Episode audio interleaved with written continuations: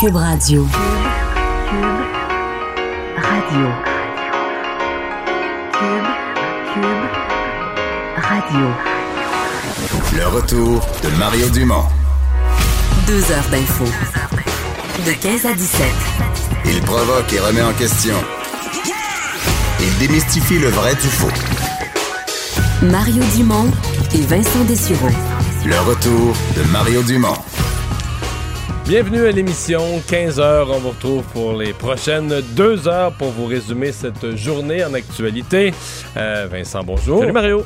Euh, t'es- t'es- je te voyais sur les réseaux sociaux, porte-parole d'un événement. Quoi, t'es, toi qui es un fan de technologie, là, tu te sers, euh, Ouais, je suis bien te sers les tombé. deux mains dedans? Je suis bien tombé, mais cette semaine à Montréal, les gens ne le savent peut-être pas, mais c'est un peu le centre du monde de l'avenir numérique. là, parce qu'il y a lieu, le, c'est le printemps numérique qui organise la semaine Montréal Connect ou MTL Connect, où on reçoit euh, un peu partout à Montréal, sur différents thèmes, des experts de partout à travers le monde pour faire des conférences, débattre de sujets euh, dont on parle souvent, là, par exemple l'intelligence artificielle.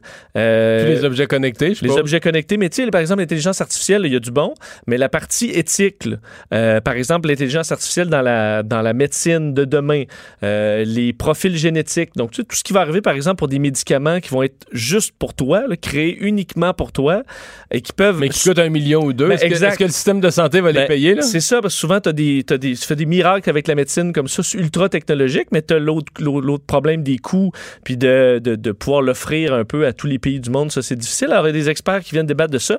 Hier, entre autres, je suis allé à la conférence d'une sommité mondiale sur la vie privée sur, entre autres, les réseaux sociaux.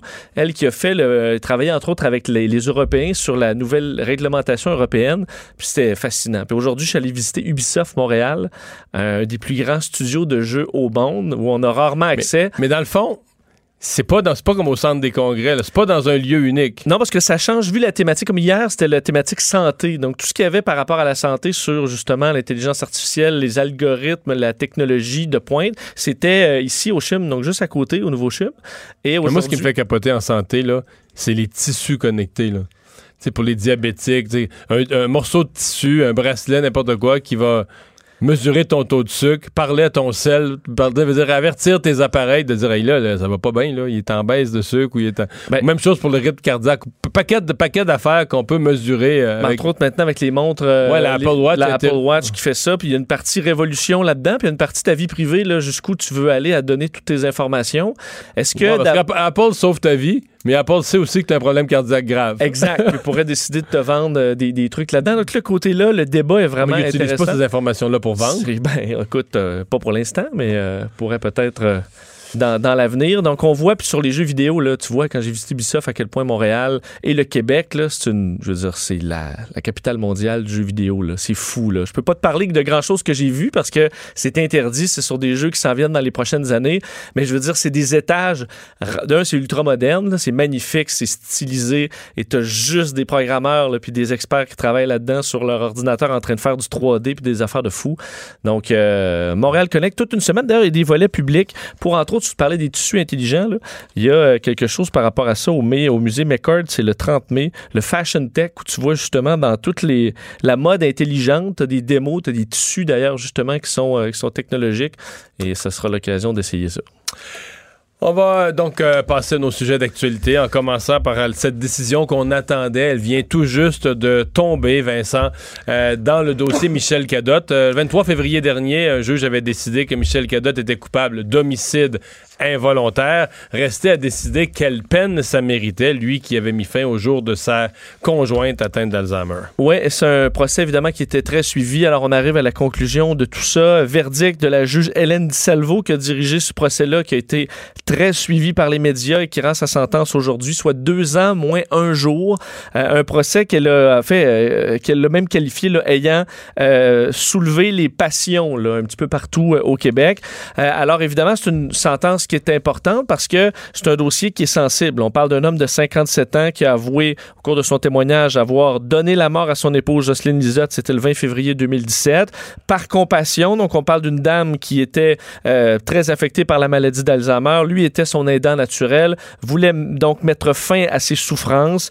Euh, il l'a avait confié avoir vu sa femme sereine une fois décédée, qu'elle ne souffrait plus. Euh, on avait, du côté des avocats de la défense, fait valoir que M. Cadotte était atteint de dépression à ce moment-là, qu'il ne pouvait plus supporter de voir son épouse qu'il aimait, dont il s'est occupé pendant très longtemps. Euh, évidemment, on veut pas que la société non plus autorise n'importe qui à décider qui vit ou qui meurt, dépendamment de ses, de ses sentiments. Alors, il y avait quand même une, une tâche difficile ici pour la juge du Salvo. Il faut dire que on réclamait du côté euh, de la couronne carrément 8 ans de prison, tandis que du côté de la défense, on demandait 6 à 12 mois d'emprisonnement. Euh, Il n'y a pas de peine minimale pour homicide involontaire coupable. Alors, euh, on se range, si on voit les, les chiffres, un petit peu plus du côté de la défense, même pas Ouais. mal plus que du Et- côté de la couronne. On va parler un peu plus tard dans l'émission à Mathieu Bellumeur qui a suivi tout ça. Mais euh, ce matin, euh, je recevais un spécialiste à LCN. Là, je connecte ses propos avec la décision. Il me disait que monsieur a déjà passé quelques mois en prison. Puis Cinq on- mois, je pense. Oui, mais quand on les calcule, parce qu'il y en avait qui étaient avant les accusations, ça fait sept mois et demi. Puis là, je faisais le calcul de deux ans, mais peut-être que je suis pas avocat, là. Euh, peut-être que je me disais, le deux ans, généralement, les gens font un tiers, s'ils se comportent bien. Fait qu'un tiers de deux ans, c'est huit mois. Fait que s'il y en a sept mois et demi de fête, si je calcule bien, il reste deux semaines, là. J'arrondis les chiffres. Faire là. quelques week-ends. Ben, quelques, une couple de semaines ou encore quelques week-ends. Par contre, euh, je vois, on- il y a aussi une probation de trois ans, 240 heures de travaux communautaires. Donc, il y a quand même une, une certaine peine, mais je veux dire, peut-être que le plus gros de sa peine est déjà purgé, dans le fond, là. Les, les- les mois qu'il a passé en prison avant, le- le- avant d'obtenir sa remise en liberté. Donc, est-ce qu'on peut voir ça comme étant euh, Ben, une peine assez pense- légère? Ouais, je pense que lui va quand même être soulagé. Évidemment, deux ans moins un jour, on sait ce que ça veut dire. Ça veut dire que tu t'en vas pas en pénitencier fédéral avec les, les criminels endurcis puis les, les meurtriers qui sont là pour 25 ans et autres. Là. Mais, euh, tu sais, c'est- trouve que c'est bien dur pour la juge, parce que c'est vraiment des cas terribles. là. Mais tu peux pas laisser, tu peux pas passer l'éponge. là. Il faut qu'il y ait une peine, dans le sens que tu peux pas envoyer le message à la société que, regarde, là, il y a l'aide médicale à mourir, mais si jamais ils te disent non, là, arrange-toi toi-même. là. C'est ça. Vous serez juge de quand euh, Oui. votre mère ou votre soeur ou euh, votre C'est assez. père C'est c'est assez. là. a trop, assez souffert. D'ailleurs, il faut rappeler que lui avait fait quand même une demande d'aide médicale à mourir. Elle était, elle était exclue parce qu'elle n'était plus en mesure de, d'émettre son consentement. Euh, Peut-être pour aller dans le, ton- dans le même sens, là, la procureure de la, de la couronne, Geneviève Langlois, qui, elle, dans le procès, avait dit on ne peut causer la mort d'autrui, même lorsqu'on est empreint d'une grande souffrance, même lorsqu'on est épuisé, parce que la vie humaine est sacrée. Donc, il faut se rappeler qu'il y a cette ligne-là aussi. Mais en même temps, on, on, on comprend d'une certaine façon. C'est ça, mais je pense qu'il y avait ça, mais tous les autres facteurs étaient atténuants, dont évidemment, euh, l'avocat ce matin euh, me disait, il dit, le fameux argument de la protection, il dans, les, les- les raisons d'incarcérer une personne, bon, il y a la punition, il y a, il y a le message que tu envoies à la société, mais évidemment, il y a la protection de la société. Tu as quelqu'un qui est violent, il vient te tuer, tout ça, tu sais. Mais il dans son cas, si tu croisais, toi, Michel Cadotte, pas- t'aurais-tu peur? là? Non. Tu penserais-tu il- qu'il est menaçant ou tu le croiserais au centre d'achat assis sur le même banc, tu te sentirais-tu menacé? Non, pas du tout. Zéro, c'est ça. Fait qu'il y a- il y, a un certain nombre de facteurs atténuants où t'as pas besoin de protéger la société, t'as pas, il y a pas de risque de récidive. D'ailleurs, la juge l'a dit aujourd'hui, récidive, euh, risque zéro. euh, enfin. Euh, donc, on va avoir plus de détails tout à l'heure avec Mathieu Bellumeur qui, lui, a assisté à tout ça. Euh, L'adoption du projet de loi sur l'immigration, et trompons-nous pas, là, c'est pas celui sur la laïcité. Il va venir après à la même commission parlementaire, mais là, il faut d'abord régler le cas du projet de loi sur les règles d'immigration. Euh, c'est- déjà la bisbille entre les libéraux et la CAQ. là. Ouais, puis il reste, je veux dire, les travaux parlementaires achèvent. Mais il reste Il pas reste beaucoup de temps pour la, trois laï- semaines. pour la laïcité. Il reste pas grand temps. Effectivement. Donc, euh, du côté de la, de la CAQ, du gouvernement québécois, on veut aller de la. On veut aller quand même assez rondement. là. On veut que ça avance. Et euh, visiblement, on est irrité des libéraux qui, eux, euh, semblent pas vraiment pressés d'aller de, d'aller de l'avant. Le ministre de l'Immigration, Simon Jolin Barrette, qui reproche aujourd'hui, euh, entre autres à Dominique Ang- Anglade euh, du Parti libéral, de faire des menaces et du blocage quant à l'étude du projet de loi sur l'immigration. Alors, euh, il dit constater que le Parti libéral est comme Québec solidaire, ça fait des menaces, du blocage parlementaire et croit que les Québécois veulent autre chose dans notre Parlement. En fait, Dominique Anglade est sorti en donnant certaines, euh, certaines conditions, plutôt aujourd'hui, qui sont essentielles pour que le projet de loi soit acceptable. Euh, et euh, ben, ça n'a pas plu à Simon Jolin Barrette. Je vais vous faire entendre un extrait d'ailleurs du point de presse euh, de Dominique Anglade et de la réaction de Simon Jolin Barrette. Lorsque l'on parle de l'apprentissage des valeurs qui vient avec un test, ben, venez nous expliquer de quoi il s'agit, quand est-ce que ça va être fait, comment ça va être mesuré, est-ce qu'il y a des notes de passage? Le blocage parlementaire du Parti libéral, ça a assez duré. Aujourd'hui, on a eu des menaces de la part de Mme Anglade de dire, écoutez, si nos trois conditions sont pas remplies, on va bloquer. Moi, j'accepte pas cette façon de travailler-là. Bon, alors les libéraux demandent le traitement des 18 000 dossiers euh, d'immigration qui sont en attente, l'assouplissement des conditions associées Mais- à la résidence permanente, la réduction du fardeau administratif. Puis on avait, on voulait euh, clarifier cette question de test aussi là. Je, je vais te donner mon, mon regard, ma vision de ça. Moi, j'ai déjà vu ça, l'opposition mettre des conditions pour débloquer un projet de loi. C'est pour dire. euh, parce que, dans le fond, l'oppos- l'opposition n'a que le temps comme pouvoir. Tu peux jamais gagner de vote. Tu es minoritaire en Chambre. Le gouvernement est majoritaire avec des votes. Là, tu, peux en faire, faire jusqu'à l'année prochaine. Tu vas tous les perdre. Tu comprends? Fait que tout ce que tu as, c'est le temps pour retarder des travaux, puis donc mettre une pression sur le gouvernement pour qu'il écoute certains de tes points. Et quand tu veux vraiment faire un deal avec le ministre, tu as des conditions, une, deux, trois, peu importe le nombre, t'aimais pas sa place publique. C'est con à dire, là. Mais tu vois, c'est-à-dire que t'as pas la main. Tu vas aller voir le ministre en privé, puis tu vas dire, gars, ben là, moi, là, enlève-moi l'article 2, là, puis tu vas voir, ça, ça va aller mieux. là. C'est comme des codes de même. Je comprends. Puis la place publique, c'est pas dire, tu peux le dire en tout ou en partie, la place publique, c'est ta position, mais à partir du moment où Dominique Anglade le met la place publique comme ça, c'est cassé que Simon Jolin Barrette, il donnera pas. Tu cherches le conflit. euh, Oui, euh, puis là, je veux dire, si l'autre te le donne, ça a l'air de quoi? Ça a l'air de Simon Jolin Barrette qui plie l'opposition. Mettons, mettons que ça arrivait, l'opposition te met trois conditions, là. A, B, C. Puis toi, t'arrives réponds, 15 oui, minutes oui, après, c'est ça. Oui, oui, oui, je plie. Voyons, il n'y a pas un parti. Fait que quand tu le mets sur la place publique comme ça, c'est parce que euh, tu penses que ça arrivera pas, puis t'as pas vraiment l'intention que ça arrive, puis tu fais du- tu joues à du positionnement politique puis une guerre publique. Quand tu veux vraiment, mettons que tu veux vraiment que ça se règle, ou tu penses que ça a une chance de se régler, là, tu sais, euh, genre, euh, tu fais signe au ministre, on va-tu chercher un café à même. Mettons, t'es en, en soirée de commission, moi j'ai déjà vu ça, en soirée de commission parlementaire, il est rendu 10h30, tout le monde est fatigué un peu. Mais l'opposition, là, en caucus, ils ont dit, nous autres, mettons, on bloque tel projet parce que il y a un tel aspect, là, qu'au caucus, là, ça passera jamais, aller- le député, le porte-parole de l'opposition, va aller prendre, faire son café en même temps que le ministre, puis en brassant le lait, il va dire, regarde, là, nous autres, dans le caucus, l'article 22, là, impossible. là. Change ça, là. Tu comprends? Fais un compromis là-dessus, puis tout le reste va aller plus vite. Puis ça se fait. Des fois, ça arrive. Tout à coup, ils viennent se rasseoir, là. Article 16, article 17, article 18. Fait que ça prenait trois jours par article avant. Puis là, Là, ça, prend, tout passe. ça prend trois minutes par article. Ça veut pas dire qu'ils l'étudient pas. Discussion, tel mot, c'est le bon mot, bien choisi. Oui, t'as dit. Mais, mais tout à coup, tout débloque. Voyons, ça a bien été aujourd'hui. ouais, puis- c'est ça. Mais oui, c'est juste ça. là. Quand l'opposition fait plus d'obstruction puis coopère, là, ça va mais c'est pas parti. On est parti pour que le printemps soit Oui, difficile. parce que je pense que pour les libéraux, on veut, entre autres, compliquer la vie de Simon Jolin Barrette, compliquer la vie de la CAQ avec la laïcité qui s'en vient. Et puis on se dit, ben là, plus on retarde celui-là, parce que c'est la même commission. C'est une commission parlementaire, puis un ministre peut pas faire deux choses en même temps. Là. Je veux dire, il- s'il y a un projet de loi à la fois, là, Plus, ils vont réduire la fenêtre le plus possible oui, pour plus- ça, pour plus que ça arrive celui-là est long. euh, sur le gun euh, en ça. panique. là. Exactement. Plus celui-là est long, plus ils mettent Simon. Ou Simon, Jolin Barrette pourrait décider que laïcité est plus important. Fait que celui-là, sur l'immigration, il demande parenthèse. Mais là, l'automne prochain, on va dire que sa réforme de l'immigration est retardée. Fait, ou bien il met le baillon sur les deux. Mais là, on va dire qu'il est complètement antidémocratique. là, tu comprends qu'il. il On n'en est pas là. Non. À suivre, euh, le SPVM qui est accusé de profilage. Ouais, la Ligue des Noirs a présenté aujourd'hui euh, leur requête en action collective contre le SPVM pour profilage racial allégué. Euh, c'est un dossier qu'on suit depuis un certain temps maintenant qui, bon, avance aujourd'hui. On réclame 4 millions de dollars, soit à peu près 8 000 dollars par citoyen qui aurait eu des préjudices à la suite euh, de bon d'intervention du SPVM à leur endroit. Euh, entre autres, le, bon, le recours collectif a été demandé par un certain Alexandre Lamontagne, qui est un agent de sécurité à Montréal sans histoire, qui lui disait avoir été victime de profilage racial. Il était euh, ben, le soir tranquille, se promenait un policier qui l'aborde en lui disant est-ce que je peux t'aider?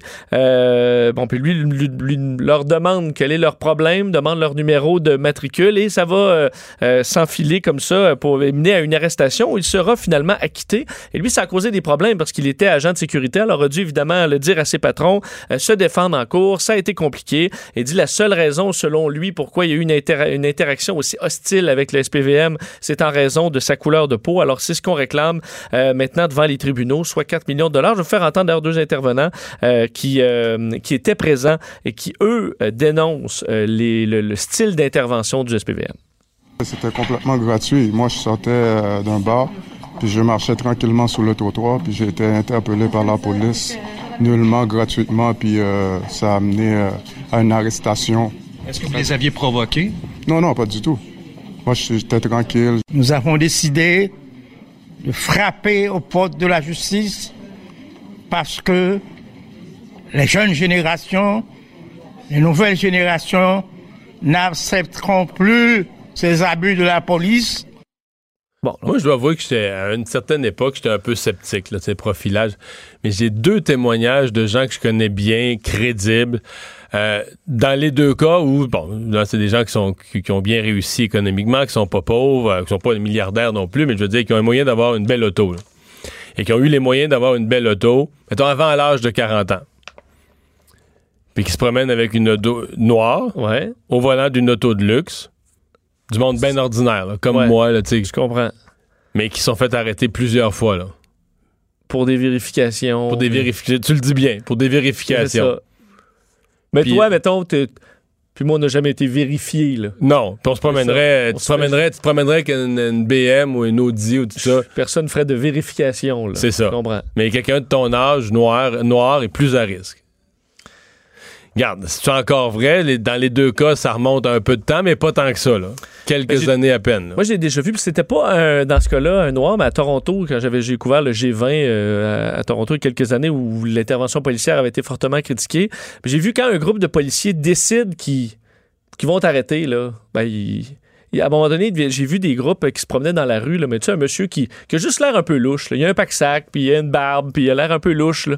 Et euh, les policiers qui l'encerclent, puis là, commencent à poser des questions, mais ben bête. Là. Puis là, à un moment donné, puis tu vois que lui, il dit, il faut que je reste calme, ça va bien se passer, mais à un moment donné, il a le force de faire, que c'est quoi que t'as dans ton sac, c'est quoi ça, c'est quoi ça, puis là, il sortait, il y avait quelque chose qui qu'à un moment sortait donné- à un moment son- donné, tu finis par réagir mal, Ben, leur donnant un prétexte pour aller plus loin. Exact. C'est là que tu vas commencer à leur demander leur matricule. Puis là, pourquoi tu me demandes euh, Puis là, à un moment donné, tu dis, il va, il va- tu vas pogner les nerfs, puis là, ils vont te sauter dessus, ils vont t'arrêter. Puis ils vont...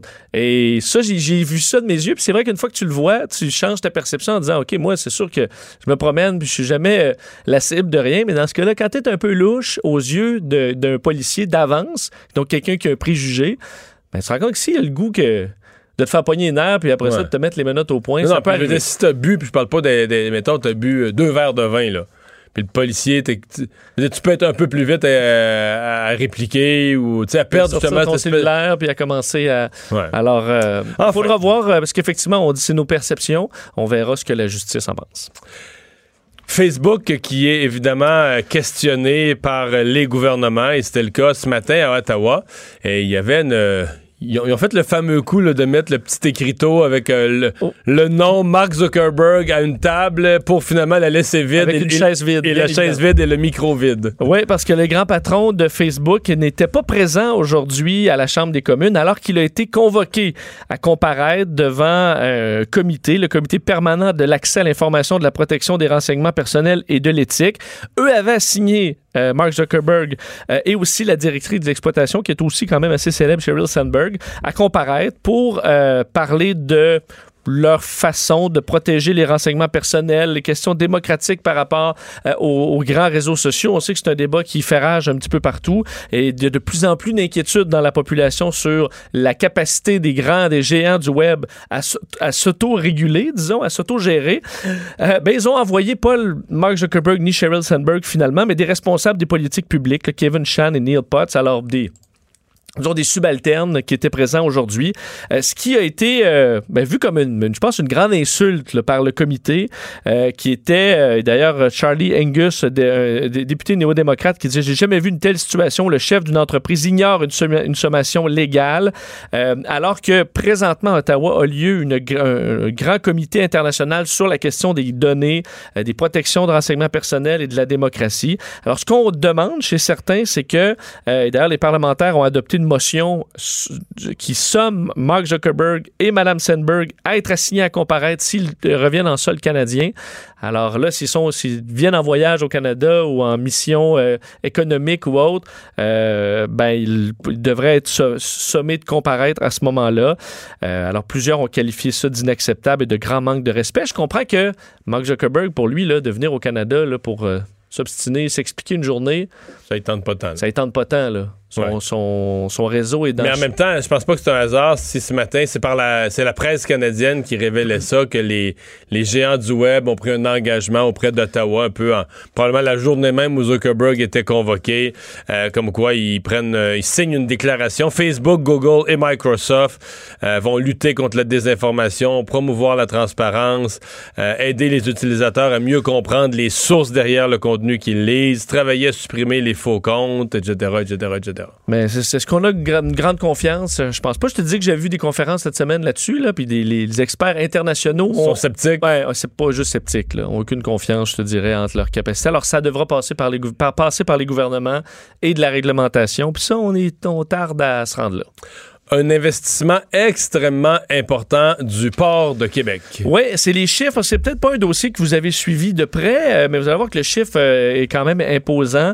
Euh, le projet de terminal de conteneurs du port de Québec qui avance aujourd'hui avec la signature d'une entente de 775 millions de dollars. C'est entre le, l'opérateur Hutchison Port et l'ECN. Alors, c'est un projet qui est quand même important, dévoilé en communiqué en conférence de presse ce matin, parce qu'au départ, le budget était de 400 millions, bondi presque du double à 775 millions, entre autres en, en- en raison de, des technologies vertes qui seront utilisées. Alors, ça fait augmenter euh, parce les que le, coûts. le port de Québec est, est coincé un peu avec deux affaires. Un, on s'entend que c'est un port qui va vraiment bien. Euh, entre autres parce que, bon, on veut pas nécessairement toujours venir vers Montréal. Il y a moins d'eau, il y a moins de profondeur. Donc, le port de Québec, il y a de la demande, il y a de la volonté d'aller là. Des... Mais en même temps, il y a une pression. euh, il y a eu le dossier de la poussière dans Limoilou. Il y a une pression pour faire ça propre pour l'environnement. Mais la Fait baie de Beauport, juste à côté, qui essaie aussi de, de devenir un peu une plage en pleine ville là, populaire, ce qui n'est pas encore le cas. C'est super beau, mais c'est pas encore euh, une destination. On commence à faire des spectacles, alors de plus en plus de pression sur euh, est-ce qu'on garde, est-ce qu'on empiète là-dessus. Euh, D'ailleurs, le, projet a changé de nom, c'est qui s'appelait Beauport 2020, euh, s'appellera Terminal Laurentia, euh, en hommage, disons, la genèse du continent nord-américain. Alors, un projet financé euh, par trois partenaires, donc, euh, euh, entre autres avec les deux, euh, les deux gouvernements supérieurs qui devront compléter le financement. Alors, un grand projet pour Québec qui euh, avance un peu aujourd'hui. Il y a les Philippines qui nous avaient retourné nos, euh, nos vidanges, en fait, qui, qui, ont, qui, qui ont décidé de nous retourner leur- leur- nos vidanges. Ne sont pas encore partis, mais sont à quelques jours de reprendre la mer.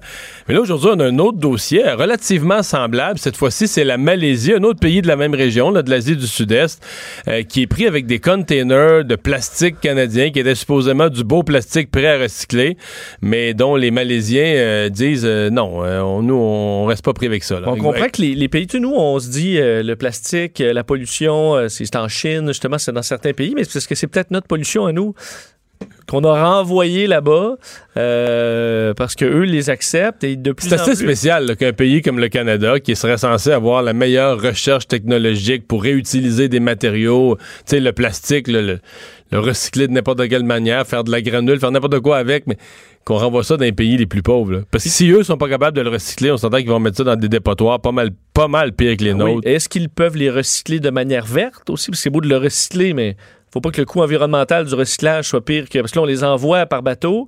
Après ça, c'est recyclé. Avec ce que c'est des machines qui fonctionnent à l'énergie verte? Je Non, puis on s'entend quand on dit qu'on les envoie par bateau, là, je veux dire, c'est à peu près l'antipode. C'est à peu près le point le plus loin. La Malaisie, les Philippines, Oui. pour nous, là, c'est dans l'hémisphère sud, à l'autre bout du monde. Ça peut quasiment pas être plus loin. là. Je pense pas que c'est transporté par le Queen Mary 2. là. Ça doit être des bateaux. euh, Les gros cargos, là. des- c'est ça. Des gros cargos qui. euh, Qui polluent eux-mêmes. polluent qui transportent énormément. des vidanges. C'est ça. Alors, est-ce que, bon, une question à se poser là-dessus. La Malaisie veut euh, retourner à l'envoyeur des conteneurs de déchets plastiques et par centaines là, qui euh, qu'on ne veut pratiquement plus.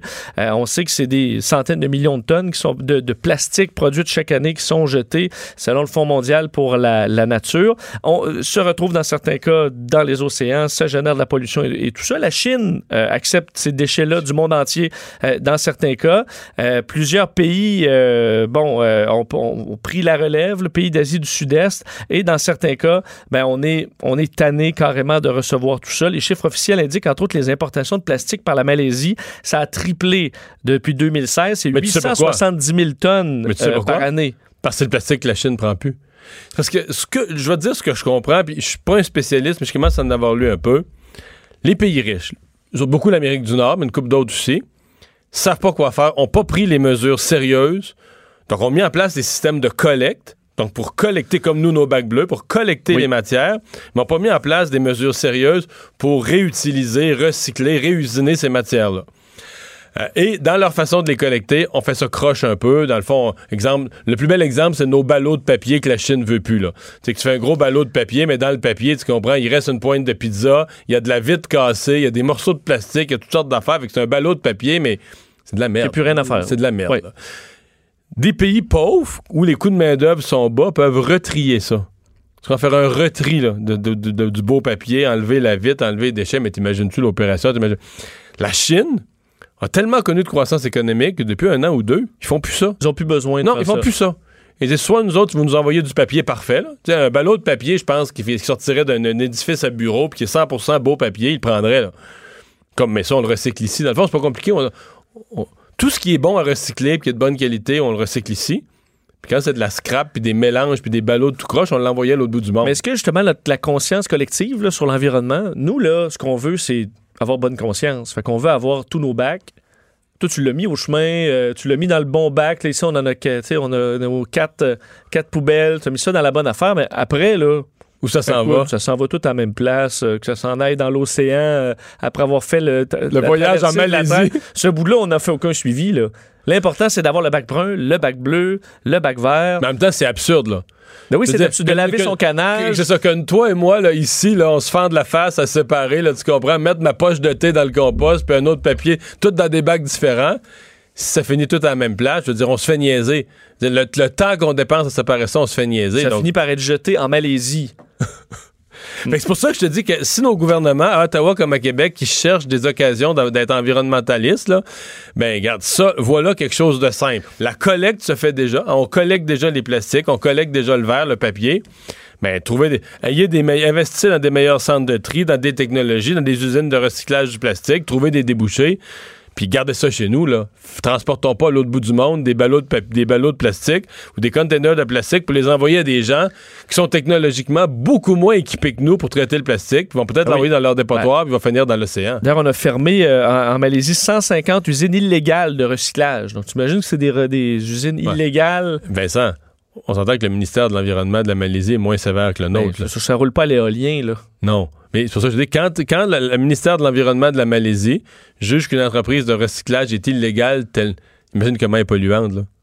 C'est, c'est, Ah c'est ça qui traitait, c'est ça qui traitait notre plastique jusqu'à, jusqu'au mois passé. Là. Je vois que le ministère, euh, entre autres, dit euh, la Malaisie ne sera pas la décharge du monde. Alors, il renvoie pour l'instant 450 tonnes de déchets plastiques provenant, entre autres, du Canada à l'envoyeur. Alors, euh, Mais c'est quand même hilarant là, que cet été, là, on va recevoir. t'sais, un bateau de cochonnerie? ben, sérieusement, là, euh, les, les journalistes, les caméramans au port de Vancouver, là, ils vont s'amuser. Là. Tu vas voir arriver, tu un pays riche comme le Canada, tu vas voir arriver des, des containers et des containers, des containers de nos vidanges. Là. 100, containers, 103 containers, je pense, des Philippines, d'autres de la Malaisie.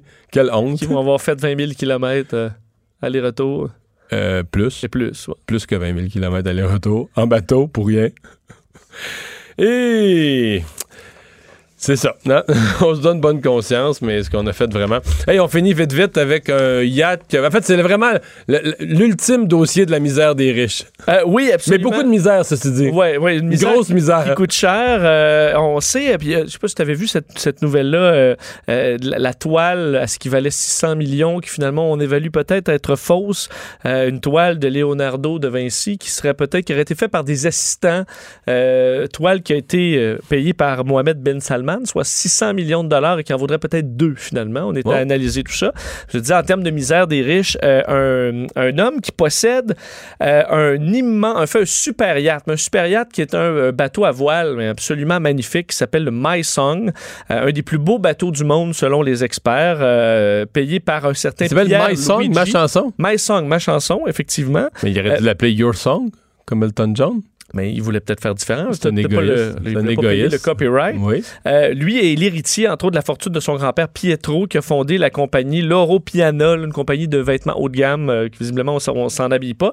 Euh, le problème, c'est que euh, il euh, se faisait transporter euh, le, le- le navire qu'on voit, entre autres, dans des grands départs de prestigieuses courses de yachts un peu partout à travers le monde, qui était vraiment un bateau vedette, se faisait transporter euh, dans la mer, euh, donc à l'est de l'Espagne, et sur le- un cargo de 138 mètres. Le bateau est dans un bateau. Le bateau est sur un bateau avec un rack euh, conçu spécialement pour euh, le Maisong, qui est un navire quand même aux dimensions, euh, un voilier aux dimensions hors normes, et euh, le soc qui a été conçu, fabriqué et garanti par le manufacturier du yacht qui vaut 45 millions de, millions de dollars, s'est effondré sur lui-même. Le bateau est tombé en bas du cargo dans la mer puis s'est fracassé en, enfin, en deux morceaux qui ont, qui ont coulé. Alors un choc terrible que même pas eu le temps de sauver son vin, là, dans sa cave à vin de son c'est- Il bateau. devait avoir quelques bonnes bouteilles. euh, Ben oui. T'as raison là-dedans. Tu vois, moi, je vais à l'essentiel tout de suite. Alors, euh, on tente, on a tenté de récupérer ce qui restait du bateau, mais pour l'instant, euh, c'est, on l'a tout simplement laissé couler et euh, une situation difficile. 45 millions de dollars, puis une des beautés maritimes du monde qui n'est plus, Qui est au fond de l'eau. qui est au fond de l'eau. C'est intéressant pour les plongeurs, quand même. Ben, c'est vrai. Pour aller rechercher, tu trouves un pétrus là. ça se conserve bien, celui-là? Faudrait demander à des Eh ben, ça, experts. ça ça, c'est, très bien. Entre autres, euh, Veuve Clicquot, maintenant, euh, envoie des bouteilles dans la mer pour euh, rester là des années de temps, parce qu'on avait retrouvé une bouteille d'un bateau Veuve Clicquot. En fait, on a retrouvé un, un bateau qui avait coulé dans le temps de Madame la Veuve Clicquot, là, la vraie veuve, qui envoyait ça en Russie, si je me trompe pas. Euh, et le bateau a coulé avec les bouteilles de Veuve Clicquot dans le fond, et on les a retrouvées là, euh, 100 ans plus tard, et euh, le champagne était intact. Alors, j'en ai vu une de ces bouteilles-là en champagne qui est un peu tordue par la pression de, de l'océan, mais qui euh, a été goûtée, entre autres, une bouteille, là, je pense, par quelques experts qui, euh, qui, qui- ont confirmé qu'elle était encore bonne. Et maintenant, on envoie une cuvée dans le fond de l'eau pendant, je pense, deux ans. Et ensuite, on la ramène, puis elle a des propriétés uniques. Unique. Le retour de Mario Dumont, le seul ancien politicien qui ne vous sortira jamais de cassette. Mario Dumont et Vincent Dessureau. Jusqu'à 17. Cube Radio. C'est une situation regrettable. Je suis choqué, c'est inacceptable. Et je suis très conscient euh, de l'importance de, le- de le niveau de confiance des Québécois et des Québécoises. Je suis chaque jour quand j'arrive, quand je rentre à la caisse, j'ai dans ma tête la question de l'importance de, notre intégrité. Il est essentiel que les Québécois et les Québécoises fassent confiance en la caisse, en leur caisse. Et donc, c'est la raison pour laquelle nous avons agi de cette façon euh, ce matin, parce que c'est inacceptable. Le Journal de Montréal, franchement, a fait un bon travail.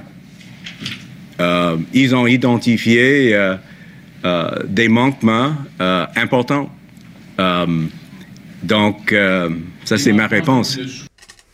Le Journal de Montréal a fait un bon travail. C'est Michael Sebia qui parlait. En fait, dans les faits, il aurait dû dire le bureau d'enquête a fait un bon travail. Et un de ceux qui a participé à cette enquête, c'est notre invité Pierre-Olivier Zappa, journaliste à TVA Nouvelle. Bonjour Pierre-Olivier. Bonjour, messieurs. Ouais, euh, parce que c'est vraiment, euh, tu sais, des fois, plusieurs médias travaillent sur une histoire, mais celle-là, au Terra Capital, est vraiment sortie de notre bureau d'enquête, Elle est sortie un peu de nulle part. De, de plusieurs journalistes de notre bureau d'enquête, je pense à Hugo Jonca qui a abattu euh, un, un travail colossal dans ce dossier-là parce que c'est un dossier avec plusieurs ramifications. Euh, il a fallu mener cette enquête-là sur plusieurs fronts et on arrive aujourd'hui avec les résultats que l'on connaît, c'est-à-dire euh, un sérieux coup de barre, un grand Ouais. ménage. Parce que quelqu'un m'avait dit en février, quand, euh, quand Michael Sebia a lancé l'enquête indépendante, quelqu'un m'avait dit, quelqu'un qui connaît bien M. Sebia là, depuis un certain temps, m'avait dit Ah, Michael, il est pas patient. là. Je veux dire, si l'enquête démontre là, que ça marche pas, tu vas voir, ça va revoler. Les personnes m'avaient dit ça, tu vas voir, ça va revoler. Parce que pour une institution comme la Caisse, c'est- ce qu'on a vu ce matin. C'était un Michael Sebia qui paraissait piqué au vif, mal à l'aise par moment parce qu'il doit, il n'a pas tenté de défendre l'indéfendable. En même temps, il n'a Euh, pas envoyé, euh, il a pas envoyé des subalternes au bâton Non, ou des. il est allé au bâton et Mario, j'ai entre les mains le, le rapport, le sommaire de l'enquête. C'est assez rare euh, pour euh, une organisation, même une société d'État, euh, de dévoiler le sommaire de l'enquête indépendante qui a été réalisée avec tous les constats et toutes les recommandations présentées par Maître El la, de la firme Hustler. Alors, c'est un exercice euh, transparent de la part de la Caisse de dépôt aujourd'hui qui a reconnu ses torts. Tu sais, Michael Sebian, c'est c'est pas caché. Il l'a échappé dans la mesure où il n'avait pas vu venir les choses. Moi, je lui ai posé la question euh, très clairement, M. Sebia, aviez-vous le début du commencement d'un doute envers les dirigeants de Terra Capital, envers les pratiques qui avaient cours euh, dans cette filiale immobilière de la Caisse de dépôt. Il m'a dit non, pas du tout. Le matin, euh, début février, j'ai ouvert mon journal de Montréal et ça a été une claque dans, le visage. Euh, C'est là que je me suis rendu compte de l'étendue du problème. Ouais. Un fait quand même important qui est dans le rapport et dans les propos de M. Sebia, c'est que les dirigeants qui ont été congédiés, parce qu'il faut le dire, là, c'est fini, ils sont pas tablettés, ils sont pas tassés temporairement, sont... Il y en a quatre et c'est ciao bye, on ne veut plus vous revoir. Il y a même eu un communiqué là euh, d'Ivanoé Cambridge aujourd'hui, un communiqué d'une ligne et euh, c'est euh, le euh, l'ancien président euh, Alfonso Gracefa n'a plus aucun lien d'emploi avec Avec l'organisation. avec l'organisation. Écoute, le communiqué, j'a- j'avais rarement vu ça. là. Regarde, je- je, je l'ai entre les mains. C'est assez éloquent. On est à la radio, mais une ligne, une ligne seulement. Mais c'est une ligne en même temps qui veut tout dire. Je pense que c'est le plus court communiqué de ma vie, effectivement. Montréal, Montréal, Québec, Canada, 28 mai 2019. Ivanoé Cambridge annonce que M. Alfonso Gracefa n'est plus à l'emploi d'Ivanoé Cambridge. That's it. Euh, Ouais. pas de commentaire, pas de réaction. Alors, on, on veut se dissocier de, de la précédente administration. Tu sais, le problème avec M. Graceffa est assez facile à comprendre. C'est qu'il était ouais, qu'est-ce fois- qu'on lui reprochait à Lui, lui? il était président euh, de l'organisation, mais de par la bande, il recevait des prêts d'Otera pour des projets personnels. Euh, tu sais, c'est un peu complexe, là, mais euh, Otera versait de l'argent euh, à une de ses filiales et cette filiale-là finançait des projets personnels dans, Dans lesquels lequel il était impliqué. partenaire. Ouais, dans lequel il était impliqué. Alors, peux-tu être président d'une filiale et en même temps recevoir de l'argent de cette filiale pour mener tes projets? La réponse, c'est non. Donc, je reviens au, au cœur de mon affaire. Euh, Monsieur Sebia, quand même, euh, confirmait que euh, il n'y a pas eu d'investissement ou d'argent, on va dire d'intoxication des fonds de la caisse de dépôt par le crime organisé ou par des organisations inquiétantes. L'enquête a démontré que dans le cours de leurs affaires personnelles, il y a des gens qui ont agi d'une façon non éthique et qui devaient être congédiés. Mais ils n'ont pas, euh, pas eu de malversation ou d'argent de, la caisse qui est allé au crime organisé. Il n'y a personne qui a pigé dans les fonds d'Otera Capital pour financer des projets douteux. Il n'y a pas eu de malversation. Il n'y a pas eu de fraude. Ce que l'on reproche aux dirigeants, ce sont des conflits d'intérêts, ce sont des liens avec le crime organisé dans leur vie personnelle qui sont susceptibles d'entacher la réputation d'Otera Capital. Et pour une institution comme la Caisse de dépôt, la réputation, euh, ça vaut de l'or. Euh, et on reproche également à un employé, là, ça c'est un nouveau détail que l'on apprend dans le rapport d'enquête, il y a un employé qui a euh, accueilli euh, quelqu'un dans son bureau qui lui a remis 15 000 en argent comptant pour régler une dette dans un de ses projets personnels. Euh, ce que ça dégage, là, le, le- ce, ce que l'on peut comprendre, c'est que ces gens-là chez OTA Capital, à la fois dirigeaient l'entreprise, mais avaient beaucoup de temps pour gérer des projets personnels. Puis ces projets personnels-là, avec des gens pas toujours recommandables, ça venait contaminer leur travail chez OTA Capital. Comme on dit, les fils se croisaient. Là. Les fils se croisaient, mais là, quand tu es rendu à inviter sur ton lieu de travail un individu avec un passé criminel, possiblement associé à des groupes euh, criminalisés, qui vient te remettre une enveloppe de 15 000 pour un projet. En comptant, je présume. Euh, en comptant. Euh, Est-ce a du blanchiment d'argent? On ne sait pas trop? Ben, c'est là que ça devient un problème. Tu peux pas que c'est le quatrième individu? Parce que ce matin, là, quand la nouvelle, tout est sorti là, à chaud, il y avait trois, trois individus connus, puis il y avait un quatrième avec un point d'interrogation qu'on savait qu'il était congédié, mais qu'on savait pas qui il était. Et on n'a aucun détail sur ce quatrième individu. La seule chose que les, les dirigeants de la caisse ont dit, c'est il y a un problème au niveau d'une fuite d'informations. Euh, et ce serait pas une fuite vers les médias. Donc, c'est quelqu'un qui s'est peut-être ouvert la trappe avec des amis, des collègues au sujet d'Otera et de l'enquête. Michael Sebia a semblé minimiser. Il a dit c'est en apparence banal. On a été très strict. On n'a pas donné de passe-droit. Mais il semblait dire que cette personne-là a été congédiée pour des motifs, somme toute, rien de grave.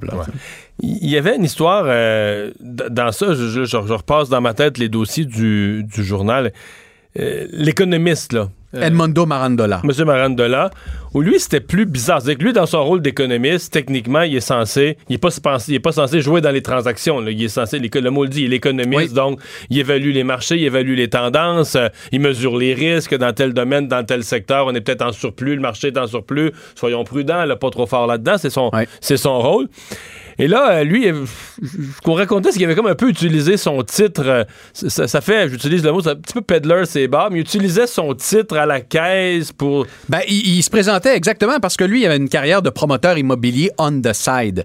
Et euh, ce qui se passait, ben, il, allait voir des, des, gens pour le financer et il disait, tu sais, nous, à la caisse, on pourrait peut-être te proposer du financement, on est en train d'évaluer ta proposition. Alors que techniquement, le financement, il jouait, lui, il, était, pas, supposé là-dedans. non, non, non, lui est économiste, comme tu dis, c'est un théoricien il remet des rapports et tout ça. Mais là, c'est comme si dans ses communications qui ont été obtenues par notre bureau d'enquête, il prétendait qu'il y avait un, pouvoir pour octroyer du financement, alors que c'était pas du tout le cas. Mais il utilisait donc sa position chez Otera. Comment dire, il utilisait, sa, il utilisait sa carte d'affaires puis le logo ben de la caisse de dépôt pour. Euh, c'est comme si Mario Dumont se rendait chez IGA puis euh, au, bout de la ligne, euh, il payait pas sa commande parce qu'il disait Moi, je travaille à LCN, veux-tu de la mauvaise pub? Moi, j'ai ma carte d'affaires dans le front, c'est ça, je l'ai tout le temps.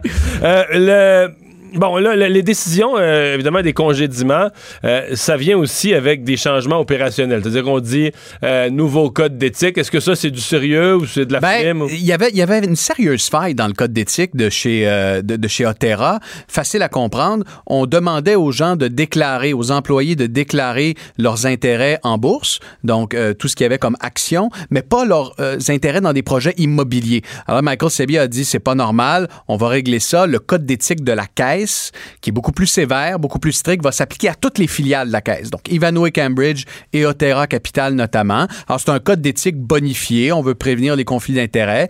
Euh, mais on veut vraiment faire comme, euh, comme certains restaurants font. Là, on met une bannière nouvelle administration. On recommence à zéro avec un, nouveau conseil d'administration. La nouvelle présidente, Mme Goyer, elle vient de l'interne. Elle vient de l'interne. C'est quelqu'un qui euh, est dans la filiale infrastructure de la Caisse de dépôt, mais c'est quelqu'un qui a un CV très intéressant. Elle a été dans l'immobilier à New York, notamment au sein de très grandes firmes d'investissement. C'est quelqu'un qui connaît très bien le domaine du prêt hypothécaire, du prêt immobilier, ce dans quoi Otera Capital euh, évolue actuellement. Alors, euh, on a nommé une nouvelle présidente, de nouveaux administrateurs sur le conseil. On va nommer un espèce de vérificateur interne également pour s'assurer des bonnes pratiques de gouvernance. Donc, tantôt, je, je jasais avec euh, Michel Nadeau, là, de l'Institut sur la gouvernance. Lui me disait, ce sont de très bonnes mesures qui ont été déployées par Michael Sebia qui a pris le taureau par les cornes, qui ne sait pas défiler et qui veut régler ce problème-là. Dernière question, et je vais y aller d'une image médicale. Les gens qui ont eu le, malheur de vivre le cancer vont, vont, reconnaître de quoi je parle. Euh, quand il y a dans une division ou un département d'une organisation publique comme ça euh, une situation de corruption, on se demande toujours est-ce qu'il y a eu des métastases. c'est comme un cancer. Est-ce que c'est localisé? Puis si on coupe le tumeur, on vient d'enlever le malheur? Ou est-ce que des métastases, ça serait pas ailleurs dans le système?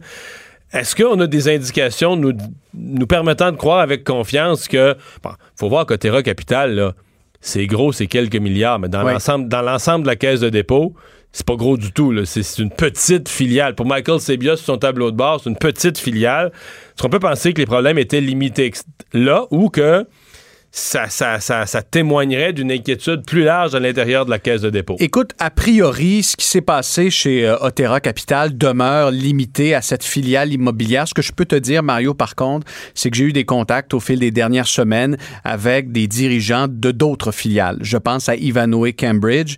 Ces gens-là m'ont dit, écoute, euh, les employés marchent dorénavant avec les fesses serrées.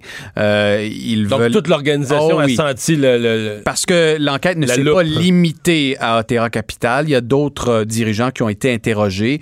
Euh, il y a certains employés qui, de leur propre chef, se sont départis de parts qu'ils avaient dans certains projets parce que ils ont. Il y, a- eu comme une prise de conscience avec les révélations de notre bureau d'enquête que lorsque tu évolues dans un, un tel environnement où tu donnes des prêts, tu octroies des prêts, tu es impliqué dans l'immobilier, tu peux pas avoir un double emploi et euh, faire de l'argent dans le même secteur de l'économie que la caisse de dépôt. Alors pour l'instant, euh, ça semble être jugulé, mais il faudra continuer d'enquêter, continuer de suivre la situation et euh, voir comment le plan de redressement va se déployer au fil des prochains mois. Mario Dumont et Vincent Dessureau. Le retour de Mario Dumont. Après l'avoir lu et regardé, il était temps de l'écouter. Cube Radio. Le buzz de Vincent Dessureau. Et dans ton buzz aujourd'hui, Vincent, on a parlé de Facebook, de Zuckerberg qui ne s'est pas présenté à notre Parlement à Ottawa, mais l'affluence sur Facebook est en baisse. Puis je me souviens, je, je vois la nouvelle, mais je me souviens que tu nous disais l'affluence n'est pas en baisse, mais les gens ils passent moins de temps. Donc il y a autant de gens qui y vont, mais ils passent moins de minutes qu'autrefois. Exact. Mais là maintenant, Ben- tu dis le, le nombre serait peut-être en baisse aussi. En fait, c'est que ça devient un peu un tout. là. C'est combien de temps passe par jour euh, le, le- le commun des mortels? Parce que le nombre d'utilisateurs actifs n'est pas nécessairement en baisse, mais si tu y vas moins souvent, il y a moins d'influence, euh, il y a moins. Alors, c'est- une, euh, une donnée qu'on remarque de plus en plus que Facebook ne, ne- ne donne vraiment de moins en moins. Mais la firme eMarketer aujourd'hui arrive avec des chiffres comme quoi euh, le temps passé par jour sur Facebook par l'utilisateur américain moyen a baissé de 3 minutes euh, en 2018. Euh, C'est beaucoup ça? c'est ben, c'est beaucoup parce que la, moy- Sur les millions d'utilisateurs, ouais. la moyenne est de- maintenant de 38 minutes par jour. Euh, alors que c'était 41 minutes en 2017. Et on avait eu tendance, depuis le début de Facebook, ça, ça montait, là, ça montait à chaque année. On avait des algorithmes qui nous rendaient de plus en plus accros à tout ce qui se passait sur Facebook. Et là, on dirait qu'ils savent plus trop quoi faire avec l'algorithme. On le change euh, tout le temps. En essayant de te donner, la dernière fois qu'on l'avait changé, c'était pour euh, favoriser les relations humaines. Donc, euh, tu vois davantage tes amis, tes proches que des Ça compagnies, par ça? exemple. Ben, pas vraiment. Pas, parce que- pas si on se fait ces chiffres-là. non, parce que non seulement ça a coulé un paquet de compagnies qui vivaient sur Facebook puis qui maintenant euh, sont trouvé d'autres plateformes pour euh, fonctionner parce que tu peux vivre bien puis le jour au, lendemain, jour au lendemain Facebook te jette devant l'autobus parce qu'ils ont décidé de changer l'algorithme puis ta page on la voit plus du tout. C'est un peu ce qui est arrivé à bien des entreprises et euh, pour monsieur madame tout le monde mais toi de voir admettons je veux pas insulter une de tes tantes là mais c'est une tante là, qui Quelqu'un bien. qui est sur Facebook, là, pour qui- et de plus en plus, les gens sur Facebook, c'est pas nécessairement les gens les plus pertinents de la société, là. je dois dire. Euh, tu le Il y a des belles choses à voir. Ben, tu sais, souvent, c'est là que tu vois des. Une pensée le matin en commençant la journée. là. Ouais, ou des propos extrêmes, là, des propos politiques euh, peu argumentés de quelqu'un qui veut vraiment se lancer dans l'arène, là, puis qui. c'est souvent, bah, on dirait, moi, j'ai eu l'écœurite un petit peu, euh, peut-être avant le reste du monde, parce que là, on y arrive un peu à cette baisse-là. Euh, heureusement pour Facebook, compensé par une hausse du temps passé sur Instagram, mais euh, les revenus d'Instagram, on le sait pas, puis j'ai l'impression qu'ils font beaucoup moins d'argent par utilisateur sur Instagram que sur Facebook, tout simplement parce que sur Instagram, il y a beaucoup moins de place pour la pub. On est en train de l'intégrer un peu, mais sur Facebook, il y a de la pub partout, là, sur les bandeaux à côté, dans ton fil d'actualité, on était capable d'en glisser un peu partout. Sur Instagram, juste en termes de taille, c'est plus difficile. Alors, à mon avis, il y a une perte euh, de revenus. Ça va très bien pour Facebook, mais c'est une tendance qui... Les choses vont vite dans ce domaine-là. Un portable plein de virus, mais qui a été vendu néanmoins. Ouais, vendu euh, pour 1,3 million de dollars américains. Un vieux portable euh, sur Windows XP bourré de virus. Euh, pourquoi? Pourquoi il s'est vendu ce prix-là, ouais? En, en fait, c'est que c'est une œuvre d'art. C'est un portable euh, fonctionnel, effectivement, mais qui date de plusieurs années. C'est un vieux portable 2008, un, un- un netbook euh, de Sa- Samsung qui contient sur l'ordinateur qui est ouvert là, en permanence, euh, contient les six virus les plus dangereux euh, au monde et ayant fait le plus de dommages. En fait, c'est des virus qui ont fait, dans certains cas, des milliards de dollars en dommages. Là, sont, sont dans l'ordi. On a été capable de les mettre les six sur un portable qui est dans une espèce de, de boîte sous vide dans lequel on n'a pas euh, d'accès. Et, euh, Mais là, on peut plus l'utiliser parce qu'il va planter. il va- les virus vont le tuer, non? Ben, en fait, oui, on peut plus l'utiliser, mais surtout, on veut pas que, on veut pas que ça se transmette. là. Alors, on veut pas que tu branches ton ordi là sur le tien parce que C'est fini. C'est fini. Alors, les ports, tous les ports de ce portable-là ont été désactivés. Alors, il est vraiment euh, fait dans les, virus sont confinés à l'intérieur. Et l'œuvre s'appelle La persistance du chaos. Et donc, contient. C'est devenu une œuvre d'art. Oui, parce que c'est le premier ordinateur qui contient autant de virus célèbres euh, qui ont coûté au total, on dit, c'est à peu près 95 milliards de dollars en dommages, les six virus dans le monde. Je fais un peu la, la liste parce que les premiers, le Black Energy qui avait causé, entre autres, une panne de courant en Ukraine en- en 2015, Dark Tequila qui avait causé des- qui avait causé des millions de dollars de dommages, entre autres en Amérique latine. Euh, Il Wanna- était venu ici un peu, Black Tequila. un peu, mais c'était la, la- la grosse partie du dommage s'est fait en, en Amérique latine. WannaCry avait fait beaucoup parler de lui, WannaCry, parce que c'était le ransom- ransomware qui, euh, qui t'obligeait à payer en bitcoin pour débloquer. Euh, ça, ça avait coûté 3,16 milliards de dollars, euh, en fait 4 milliards de dollars américains. Et les prochains, là, les trois autres, c'est vraiment des nombres, des, des quantités de dommages qui sont impressionnants. So Big, So Big qui était un, un verre qui a causé des problèmes et qui endommageait des, des ordinateurs un peu partout dans le monde, causé 37 milliards de dollars de dommages, ce virus-là. Euh, et euh, il en reste deux qui sont euh, MyDoom. MyDoom qui, lui, a fait 38 milliards de dollars de dommages, particulièrement, parce que ça provenait de la Russie, un virus qui s'est euh, répandu un petit peu partout, un des plus rapidement dans l'histoire. Et I Love You, tu te souviens peut-être de celui-là? C'était un des premiers à- dans le début des années plus, là. 2000. Euh, un, des premiers qui a vraiment été médiatisé comme un grand euh, virus qui a infecté à peu près un demi-million de systèmes causant des dommages de 15 milliards de dollars en une semaine. Alors, tous ces célèbres virus-là se retrouvent dans le même portable et ça vient d'être vendu aux enchères pour Qui a acheté ça? 1,3 million. On sait pas. On ne sait pas, qui l'a qui l'a acheté.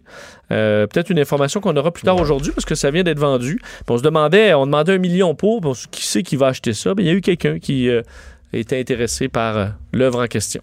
Un bagage douteux? Oui, un bagage. je sais pas si tu as vu cette histoire. Écoutes-tu les émissions de, de douane? Euh, je sais c'est quoi? Mes Bon. enfants, mais. Ma fille, la fille vieille, elle regarde ça. Ouais, moi, je les écoute beaucoup. Le- le- les- Les- les- c'est ça, les douaniers, là, qui les pires affaires, ou dans un toutou, il y a de la drogue, ou sortes Exact. Ouais, la version canadienne étant, selon moi, la meilleure, une des plus récentes. Les États-Unis aussi, puis tu as des vieilles de l'Australie. C'est bon, mais on dirait que tu te tannes, on dirait que c'est répétitif. Là. Ah, moi, je m'attends pas. Ah non? Non, il y a tout le temps, j'aime ça le monde dans le trouble là, qui ont euh, qui sont allés à la frontière canadienne, ils se sont trompés de sortie, puis le gars il a trois guns, puis euh, je sais pas, j'aime ça et voir le travail des, des douaniers. Et au Canada, je- ça aurait été assurément bien pour la production d'avoir une caméra là parce qu'ils ont euh, intercepté un homme euh, qui avait dans son bagage à main là. Donc, bagage de cabine en provenance de Russie transportait, lui, 4788 sangsues vivantes Mais voyons. dans son bagage à main. Là. Dans Donc, quoi tu mets ça? Bon, il avait ça dans un sac de plastique réutilisable, on dit, là, je sais pas pourquoi on le spécifie. Un sac euh, d'épicerie. C'est un écologiste, là. C'est un sac Oui, exactement. C'est fait donc, euh, c'est un chien renifleur qui l'a repéré, euh, qui sert à repérer justement les, les, les, les, animaux ou euh, des plantes qui pourraient se retrouver dans les bagages à l'aéroport Pearson de Toronto. Alors, il a été, le, le chien a sonné l'alerte. On est allé vérifier, on a retrouvé, c'est des Hirudo verbana. C'est une des deux espèces qui est justement fortement réglementée parce que ce sont des espèces qu'on recherche en médecine chinoise.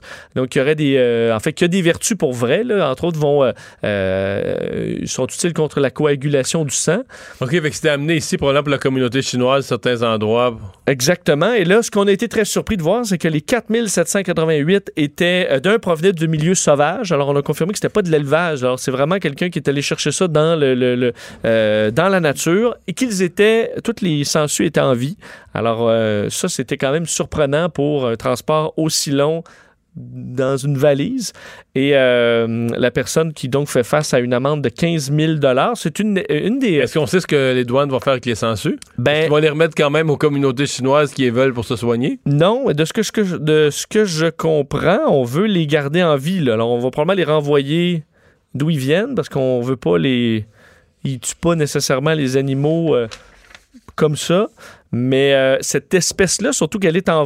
Elle est surveillée depuis 1823. C'est une des premières espèces à avoir été mise sous surveillance par les autorités, justement parce que tout le monde les chassait pour euh, toutes sortes d'opérations de comme en voie de disparition. là. Exactement. Donc, dans la Oh. médecine chinoise, euh, ça causait des problèmes depuis donc près de 200 ans qu'ils sont sous protection. C'est euh, Hirudo verbana. Tu dois faire un saut quand même quand t'es douanier. Puis, tu sais, t'es pas peut-être pas mal écœureux, là, mais ils en ont vu des 4000 affaires, là, mais sangsues. 4000 sangsues. Moi, je. C'est du sérieux, là? J'aurais mis Mais mon collègue. J'aurais mis le stagiaire là-dessus, là. Faut quand même qu'ils soient petites, là. Oui, ben, ben, c'est toujours petit, là, je pense. qu'il y a- Ouais. 4000. C'est beaucoup de sangsues. Je te l'accorde. Faut quand même que ça rentre dans un bagage. Non, mais ouais. Ça, Ouais, mais rentre. maintenant, les carry-on, c'est quand même c'est rendu de plus en plus gros, là, et ils savent plus où les mettre. Ça, c'est ridicule, hein? Euh, oui. En fait, c'est que c'est tellement pratique, il devrait y avoir peut-être, peut-être que ça devrait coûter plus cher maintenant que de le mettre en soute, son bagage, parce que il Mais y non, a mais là, plus de ils, place. ils- là. ils font payer pour le bagage en soute. Fait que tout le monde amène un carry-on vraiment gros. Oui. Puis là, t'as plus de place à les mettre dans l'avion. Fait que là, ils te font mettre une étiquette dessus puis ils les envoient dans le soute pareil. Oui. C'est ridicule. Ben, On est rendu là, mais c'est nono. ouais. Oui, mais c'est tout- tu peux te sauver, sauver du carrousel, à- de l'interminable carrousel à bagages, où ton bagage arrive toujours dans les dix derniers. Là. Ah ouais, t'es pas Moi, chanceux au jamais. Non, non, non. À chaque fois, je, je te, tu viens, t'arrives au stress à dire OK, c'est pas rendu mon bagage parce qu'il reste juste quatre personnes. Je Ah, lève-la. ah, ah, bon, lève-la. Bon, tu vois, Alexandre vient de faire la recherche avec le nom de sensu que tu as nommé. Il dit que mais là, il était peut-être pas rendu à maturité, mais ils peuvent mesurer jusqu'à 12 cm, qui peut quand même être gros. Là. Ben, c'est pas très long, 12 cm. Mettons, mon grand marqueur, là, il est combien de centimètres? Ben, il est... Non, mais je veux dire, parce que t'en as 4000. Si t'en avais une, je te dirais, c'est petit, là. Ouais, mais ils sont tous poignés d'un pain, là. Je veux dire, c'est des sangsues, là. Pas Ouais. des grandes pattes, puis rien. C'est une 4000. sangsue, là. 4000. Mais dans un moton de jello de sangsue, à mon avis, t'es capable d'empacter Ouais, sûrement. euh, de façon surprenante. Un- Peut-être que ça vient lourd, par contre, mais il faudrait faire le test. Faudrait tester qu'est-ce que ça représente 4000 sensus. Le retour de Mario Dumont. Joignez-vous à la discussion. Appelez ou textez 187 Cube Radio. 1877 827 2346. De retour, Vincent, dans l'actualité aujourd'hui, la sentence de Michel Cadotte est connue. Ce sera deux ans moins un jour. Oui, un procès qui a soulevé les passions, au dire de la juge Disselvo, évidemment, qui avait à trancher dans un dossier qui est sensible, qui est assez complexe, évidemment, dans un procès qui a été très médiatisé. Rendu sa sentence dans le dossier de Michel Cadotte, lui qui a reconnu avoir donné la mort à son épouse Jocelyne Lisotte le 20 février 2017 par compassion, alors qu'il était son aidant naturel, qu'elle souffrait d'Alzheimer, euh, voulait mettre fin à ses souffrances. Euh, et euh, bon, c'était le moment de la peine. La couronne réclamait 8 ans. Euh, la défense réclamait entre 6 mois et euh, 12 mois. Et ben, la juge a tranché dans ce dossier et c'est 2 ans moins un jour. Assorti, il faut dire, d'une probation de 3 ans et devra effectuer 240 heures de, 240 heures de travaux communautaires. Du côté de la couronne, on a réagi, bon, en disant que c'est oui, on, con- convient que ce n'est pas la peine qui était suggérée par la couronne. Euh, on dit, euh, c'est la- la- la- l'avocate dans le dossier Geneviève Langlois, elle dit, vu les enjeux importants soulevés par la présente affaire, soyez assurés que nous procéderons à un examen minutieux de la décision détaillée qui a été rendue cet après-midi afin de déterminer si des erreurs de droit ont été commises, nous permettant ainsi de porter l'affaire en appel. Alors, c'est quand même possible vu, euh, on comprend la différence que demandait 8 ans, on est à 2 ans moins un jour, on est très loin, on est beaucoup plus près de ce qui était demandé par euh, la défense dans ce dossier. Eux qui, bon, euh, évidemment, ont fait valoir que il s'était occupé de sa femme oui. toute sa vie, qu'il l'aimait, qu'il avait fait euh, tout son possible, qu'il était à des- en, en, à c'est fin quand de même- dépression au moment des faits. Mais c'est quand même, la, la défense a gagné. C'est quand même une sentence pas trop sévère euh, dans les circonstances, surtout qu'il a déjà passé du temps en prison, euh, qui représente, moi, ce que j'ai comme info, c'est qu'il y a sept mois et demi déjà de purgé. Si tu prends le tiers de la peine de deux ans, c'est huit mois. Fait qu'il est- on, aura probablement ces analyses, ces infos-là là, dans les 24 prochaines heures, mais il passera peut-être plus de temps de nouveau temps euh, derrière les euh, barreaux. Euh, il y a une semaine exactement, les gens du pacte, le- le- le- le responsable Dominique Champagne avec d'autres gens du pacte ont fait circuler une nouvelle vidéo. En fait, le but c'était de relancer leur campagne de signature. Ils étaient à 275 000 signatures. Euh, disent vouloir éventuellement se rendre à 1 million. Euh, ça a peut-être pas donné, ça n'a pas eu l'effet d'une bombe là, cette fois-ci. hein. Ce sera assurément une, une déception une semaine après la diffusion de cette vidéo, voulant relancer les, euh, la signature du fameux pacte qui avait atteint Il y a- il y a quand même eu, en 260 fin de, en fin de semaine, quand même eu la, la CAQ qui a donné beaucoup de visibilité à Dominique Champagne. Absolument. Euh, La CAQ, enfin pas la CAQ, le, le, le- le pacte qui avait atteint 275 000 euh, signatures avant de relancer un peu l'intérêt avec une vidéo mettant en vedette plusieurs euh, vedettes, une trentaine d'artistes québécois qui euh, sonnaient l'alarme. Euh, entre autres, on Marc Séguin qui disait visiblement nos gouvernements ne prennent pas la situation au sérieux. Et bon, Christian Bégin disait nous voulons les obliger maintenant à prendre les mesures qui s'imposent et tout ça. Alors, faut croire que est-ce que la population aussi ne prend pas ça assez au sérieux, sachant que je, suis allé voir le compte du, du pacte présentement. À l'heure actuelle, on est à 278 743. Donc, on était à- il y a une semaine avant cette euh, relance à 275 000. Alors, évidemment, si l'objectif est d'atteindre un million, euh, ce sera, euh, sera une mission très, très difficile pour euh, Dominique Champagne. Est-ce qu'on va tenter une une nouvelle relance, comment on peut essayer de Ben, redonner un peu d'air à tout Ouais, ça? Ce mais sera si- difficile. Si tu veux mon avis, là, ce, qui peut, ce qui peut provoquer la relance, c'est pas qu'ils vont relancer une nouvelle vidéo, faire une nouvelle initiative, c'est des événements. Là. S'il arrive un événement au niveau du climat, s'il arrive, je sais pas, une décision gouvernementale, des vrais événements dans l'actualité qui secouent la population. Une vague de chaleur, admettons. Ouais, ou même, même une, une décision du gouvernement qui apparaît vraiment contraire à l'environnement, puis qui choque, puis qui provoque des manifestations. À mon avis, c'est plus ça qui risque de. Parce que là, là, tu vois, la relance, dans le fond, c'était bien sympathique, c'était bien beau la vidéo, à circuler. Mais les- j'ai l'impression que les gens qui l'ont vu, la vidéo, puis qui la sont circulée entre eux, c'était déjà des signataires. Là. Ben, visiblement. Mais Qu'est-ce que ça dit euh, du. euh, Ben, ça- ça- parce qu'entre autres, tu ça disais la CAQ a reçu Dominique Champagne comme si c'était mettons, un intervenant crédible dans le dossier. Mais là, on a fait monter Ben, la pétition de 2000 en une Ouais, semaine avec 3000. une grande couverture. euh, Ben, ce que ça me dit, c'est que ceux qui- le gros de ceux qui avaient signé pour l'instant ont signé. Euh, est-ce que c'est parce que c'est difficile de déterminer est-ce que c'est beaucoup? C'est sûr qu'il n'y a pas beaucoup de pétitions qui atteignent 278 000. C'est déjà beaucoup. De l'autre côté, tu dis c'est c'est même pas la moitié des gens qui ont voté Québec solidaire. C'est vrai. Donc, même chez Québec solidaire, chez les. Ben, ils n'ont pas tous signé. Ça veut pas dire qu'ils ne signeraient pas qu'ils sont contre, mais ils ont vu passer ça dans l'actualité puis ils ont dit bof, là, ils n'ont pas pris la peine de les signer. À suivre, mais c'est, je pense que tu as raison de dire que ça doit être une déception pour les, les initiateurs, à mon avis, devaient espérer au moins en relançant, aller chercher au moins 25, 50 000 autres. Au moins, de changer d'ordre de grandeur, là, de changer le. Parce que là, d'abord 275, 278, là, c'est, le même chiffre. Est-ce qu'il devrait peut-être passer à autre chose que les artistes? Je soulève ça comme ça. Ah. Passer, par exemple, à des gens du monde scientifique. à- Mais les gens du monde scientifique, il y en a plusieurs qui ont signé. Ouais, mais c'est pas ceux qu'on a vus On les a beaucoup, pas vus. euh, Les gens du monde politique ont signé aussi pour plusieurs. À part Est-ce la que se faire dire, mettons, la vidéo par Christian Bégin, est-ce que ça touche encore beaucoup les gens? Ben, le danger, c'est que ceux qui sont ceux que ça touche ont déjà signé. là. C'est que tu restes dans le même monde. C'est ça, la, la difficulté, c'est d'aller chercher d'autres mondes. Je pense que dans leur cas, la difficulté, c'est d'aller chercher un peu plus le monde ordinaire. Là. Les gens de la classe, c'est très, c'est resté quand même montréalais. Les gens de la classe moyenne en région, je pense qu'ils regardent ça comme, comme un phénomène extérieur. Là. Des, des artistes entre eux qui... Parce qu'au niveau, comme au niveau politique, l'utilisation d'artistes, est-ce que ça marche beaucoup? Là?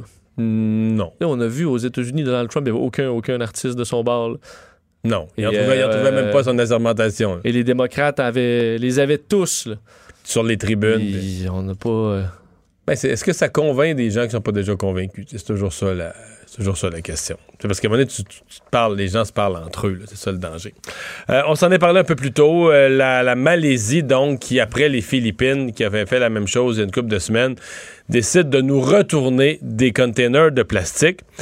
On va, euh, on va en parler avec Daniel Cassivi, qui est directeur général de récupération Mauricie, mais qui connaît bien ces, ces dossiers de qu'est-ce qu'on fait avec les matières, les matières qui sont collectées à même le bac bleu. Bonjour, Monsieur Cassivi. Oui, bonjour, M. Dumont. Est-ce que ça vous étonne, vous? Est-ce que vous trouvez ça bizarre de voir euh, des, des, centaines, une centaine de containers de, de, plastique tout croche, de cochonneries rendues aux Philippines, qu'eux veulent nous retourner?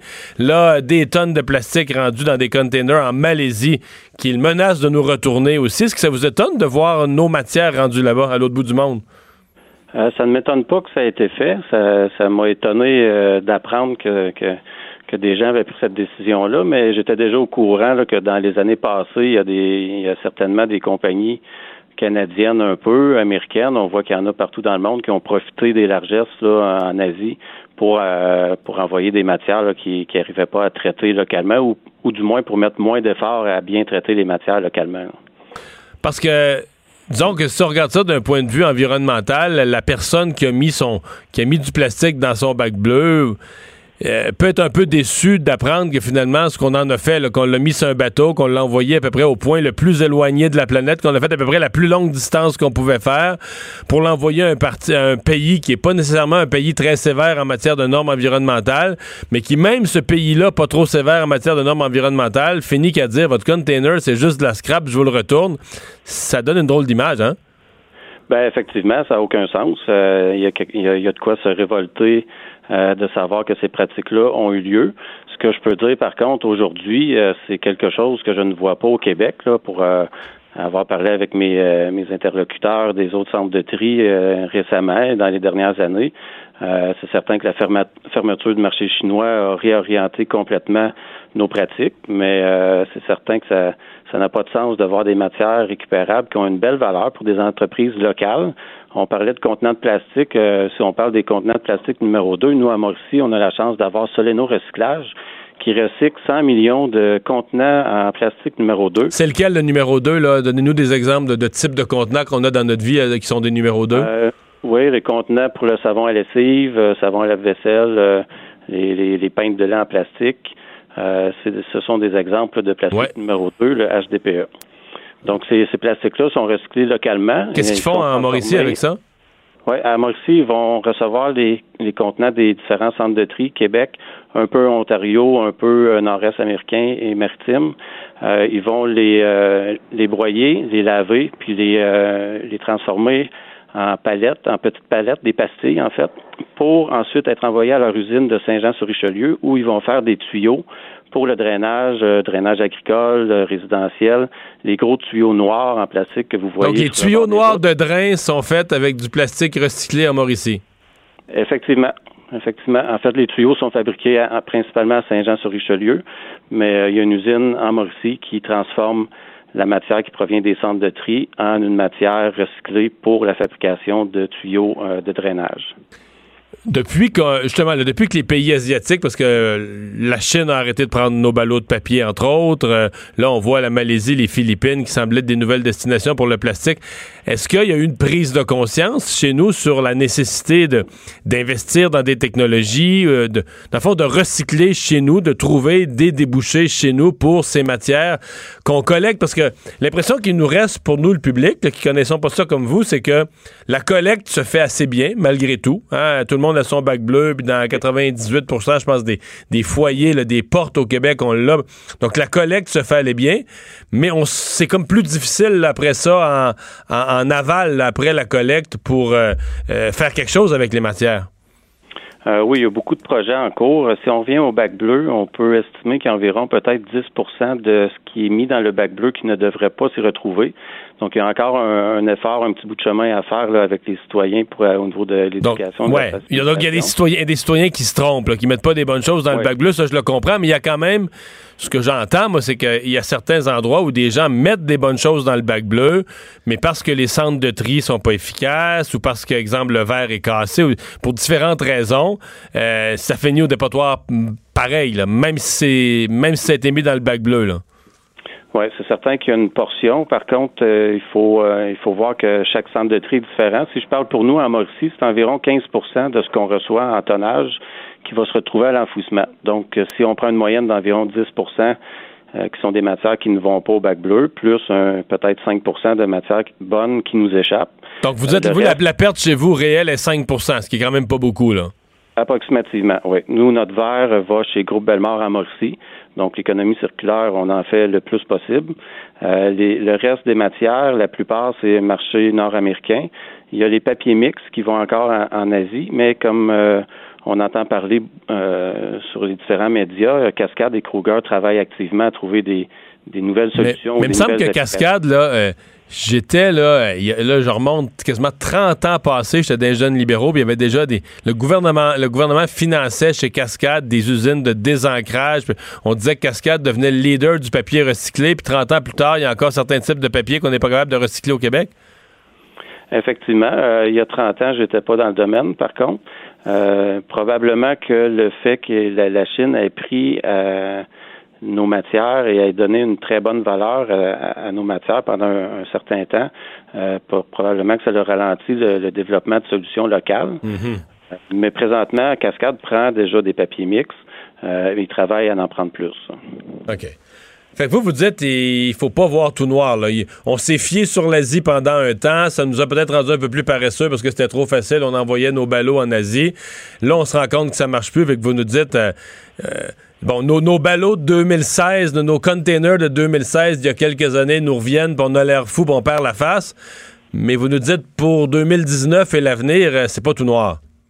Effectivement, c'est pas tout noir, loin de là.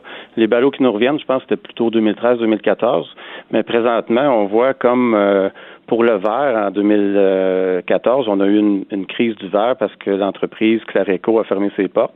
Donc, il y a eu une chute drastique du pourcentage de verre qui était recyclé, mais c'est en train de remonter. Donc, il faut se donner le temps au, au marché de, de se se repositionner, puis aux, aux, aux, aux chercheurs, puis aux entrepreneurs de développer des, des euh, débouchés locaux et durables, diversifiés aussi, pour pas revivre ces crises-là. Mais euh, soyez sans crainte, la, la, grande majorité des centres de tri font un très bon travail là, pour euh, récupérer les matières qui sont bonnes. Je suis curieux. Qu'est-ce qui euh, est le plus mis? Vous nous parlez du 10% que les gens mettent de, euh, par erreur, que les gens mettent des choses non recyclables dans leur bac de recyclage. Est-ce qu'il y a des fléaux en la matière? Est-ce que peut-être que ça va informer certains de nos auditeurs de quoi ne pas faire? Euh, je comprends qu'il doit y avoir des affaires exceptionnelles qui arrivent juste une fois ici et là, mais est-ce qu'il y a des affaires fréquentes? Vous pouvez nous dire ça, là. Arrêtez de mettre ça dans le bac de recyclage. Ben, un premier truc euh, simple, c'est de, de vider les publics sacs. Bon, les, tout ce qui est multimatière, là. Hein? Tout ce qui est multimatière, séparé au maximum. En, en termes de contaminants, ce qu'on appelle, nous, les, les, les corps linéaires, des, euh, des boyaux d'arrosage, des. Euh, euh, on avait anciennement là, toutes les, les, les, cassettes vidéo, ces choses-là. Donc, tout ce qui est long euh, et qui peut s'enrouler autour d'un d'un objet qui tourne, là, il faut, il faut éliminer ça. Euh, Parce que ça pogne, ça pogne dans vos convoyeurs?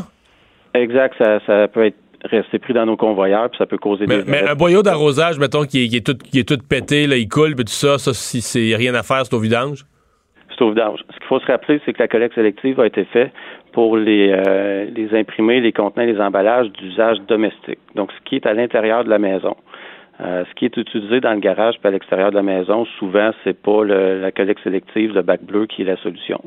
Euh, donc, ce qui est à l'intérieur, les magazines, les journaux, les, les livres, les contenants, la, cuisine, les, les, contenants de cuisine. Euh, mais, mais quand on dit le multimatière, je, je vais vous donner un exemple que je me questionne. Là. Euh, une boîte à tarte. Parce que, tu sais, le dessus, il y, a comme un, y a comme un plastique pour qu'on voit la tarte, là. C'est niaiseux, mais ça, je, je, sais jamais où mettre ça. je me dis, ouais, ça, c'est multimatière, le plastique, le papier, tout ça, que ça va pas à la même place. C'est quoi la réponse? On est-tu mieux de la mettre aux poubelles? Est-ce que je devrais prendre le temps, être assez zélé pour arracher le dessus, mettre le dessus aux poubelles, mettre le reste du carton puis de plastique? C'est quoi que je suis supposé faire, là, si je suis un bon citoyen? Ben, un bon citoyen ordinaire, je dirais, de moyen, de, de, dans la moyenne, là, peut le mettre au recyclage tel quel. Ah oui? Parce que la, en termes de, de poids, c'est toujours en termes de poids, le pourcentage de la feuille de plastique qui nous permet de voir au travers versus le poids de la, de la boîte est, je dirais pas négligeable, mais est très limité. Là. Dans toutes les matières, il y a une tolérance quand même à certains contaminants. Sauf que quand ils vont refaire un ballot de papier, est-ce que ce plastique-là, il va pas devenir un problème?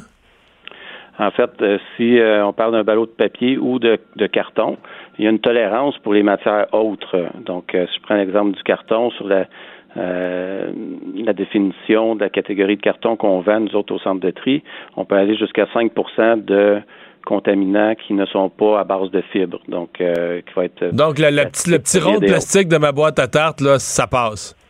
Oui, ça passe. Il y a une autre, euh, une autre information que les gens nous demandent souvent, c'est les bouchons. Donc, les bouchons, Oui. euh, on, on peut les laisser sur les contenants, il n'y a pas de problème.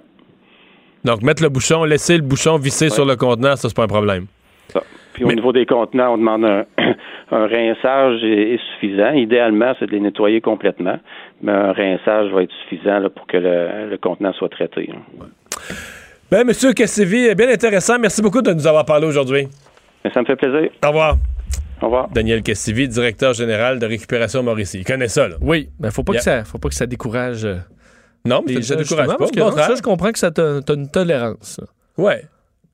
C'est niaiseux, mais je me demandais toujours ça. Tu mettons, il y, a- il y a une série d'affaires comme ça où tu as le mélange carton-plastique. Souvent, c'est pour, Ouais. souvent, c'est pour voir à travers. Tu as comme un cellophane ou un plastique pour que tu vois les biscuits ou que tu vois le contenu. J'avais visité un centre de tri euh, au, la- la- au Saguenay-Lac-Saint-Jean il y a plusieurs années, puis dans le temps, on disait les, les cartons d'allumettes, là, c'était une des pires affaires. Mais j'ai l'impression que maintenant, probablement que la technologie est capable de, De traiter ça. de traiter ça. Mario Dumont. Il s'intéresse aux vraies préoccupations des Québécois. La santé, la politique, l'économie.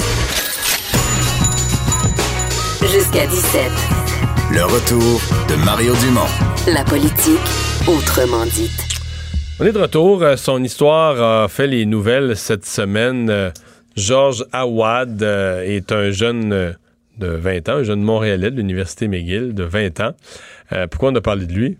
Parce qu'il parle 19 langues. T'as-tu le don des langues, toi, Vincent? Euh, non, Pas tant? j'en parle deux. Puis l'anglais, ça a été un combat. là. Ah ouais? Il a fallu que j'aille en immersion parce que c'est pas, c'est pas facile. Euh, j'ai essayé l'espagnol deux fois. Ben moi, j'ai, moi, j'ai des bases. Je vais de- rester à deux. Moi, j'ai des bases d'espagnol et d'italien, mais je dois dire que, je sais pas si c'est parce que j'ai pas de talent dans les langues, mais ces deux langues-là, l'espagnol et l'italien, les apprendre simultanément, parce que je suis allé en Italie, puis là, je connaissais un peu d'espagnol, c'est infernal. C'est tellement facile de se mêler, parce que t'as beaucoup les mêmes, les Ouais. O, les O et les A, puis tout ça. Puis ma fille parle pas pire, ma fille, ma fille elle parle pas mal l'espagnol. Puis euh, on était ensemble dans, un pays euh, hispanophone. la monnaie disait, mais là, pas, le type, il peut rien comprendre. là. Puis je me rendais compte, ah merde, je parle italien. Tu parles italien? Je viens, de de con- ça. je viens de conjuguer un verbe italien en italien, mais je m'en rends compte après quoi. Elle dit Écoute, elle dit, c'est pas, est-ce qu'elle elle parle pas un mot italien? Elle dit, Je sais pas, je sais pas ce que tu fais. Je comprends rien. Tu parles pas, en espagnol. Tu parles espagnol À du tout, là. À 19 Le- langues, ça doit être facile de se mêler. Alors voilà, notre prochain invité parle 19 langues au total. Euh, Georges Awad, bonjour. Bonjour. Et vous étudiez en linguistique d'ailleurs. Oui, c'est bien ça. OK. Euh, est-ce que c'est est-ce que c'était un but d'apprendre un maximum de langues ou vous avez tellement de talent que ça s'est fait tout seul? Non, non, c'est c'est un but que je me suis donné parce que, ben, premièrement, c'est c'est vraiment une passion que j'ai de d'apprendre les langues parce que je trouve que ça ouvre des portes à tellement plein de cultures. Puis aussi, euh, dans mon cas, ben j'adore euh, j'adore les, les choses comme la grammaire, puis apprendre des mots, puis entendre les sons des différentes langues. Donc moi, ben ça m'a incité à vouloir en apprendre le plus que que je peux, juste pour enrichir, enrichir mes connaissances. OK. Donc, euh, votre première langue, c'est le français? Oui. Si on, est- si on allait avec les deux, trois autres, là, où vous êtes vraiment, là, qui sont des langues naturelles, où vous parlez aussi bien que le français, ou presque aussi bien que le français, bon, je sais pas si vous êtes à McGill, l'anglais, ça doit être pas pire. Oui, c'est vrai. Ensuite? Puis, je dirais aussi, le, euh, mon espagnol est très bon aussi, puis mon arabe parce que je suis, euh, en fait, je suis d'origine euh, moitié égyptienne, moitié libanaise, donc mon arabe est très bien aussi. Je le parle avec quelques membres de ma famille. Donc, donc anglais, français, arabe, espagnol, là, vous, on va dire c'est c'est c'est naturel. Là. Pas mal très naturel, ouais. Là, il en reste 15 Les autres. ça serait quoi, ben, la, les ça, autres, ça serait ben, quoi la cinquième, mettons, là, après ces quatre-là?